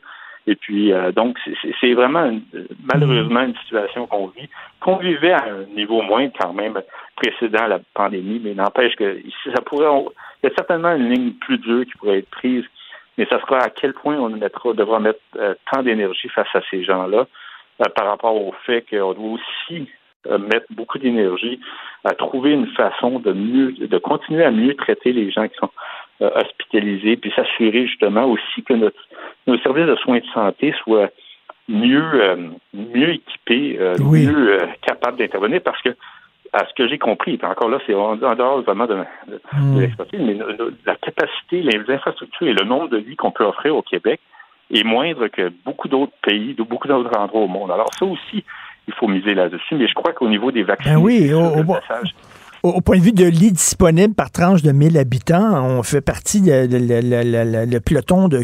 Là, vraiment, c'est incompréhensible. Et euh, en terminant, le journal Le Soleil a publié un texte dans le titre, c'est ceux qui ont trois, euh, ceux qui ont reçu trois doses peuvent dormir tranquilles. Êtes-vous d'accord avec ce titre-là? oui, c'est sûr que, écoutez, moi, je peux vous dire que toutes les approches, toutes les, décisions ou les, ce qu'on peut faire pour nous aider à être moins favorablement infectés, c'est un bon pas. Mais il faut quand même être conscient que même avec une troisième dose, il y a des gens qui vont être infectés. Et puis, malheureusement, certains vont être hospitalisés. Alors, il faut être conscient quand même que même avec une troisième dose, et on le voit justement dans les CHSLD, on le voit dans les RPA, mm. vous pouvez être infecté, surtout si vous faites partie de la, partie de, la, de la, la, population, une partie de la population vulnérable. Alors, soyez quand même vigilants. Cette troisième dose-là est importante.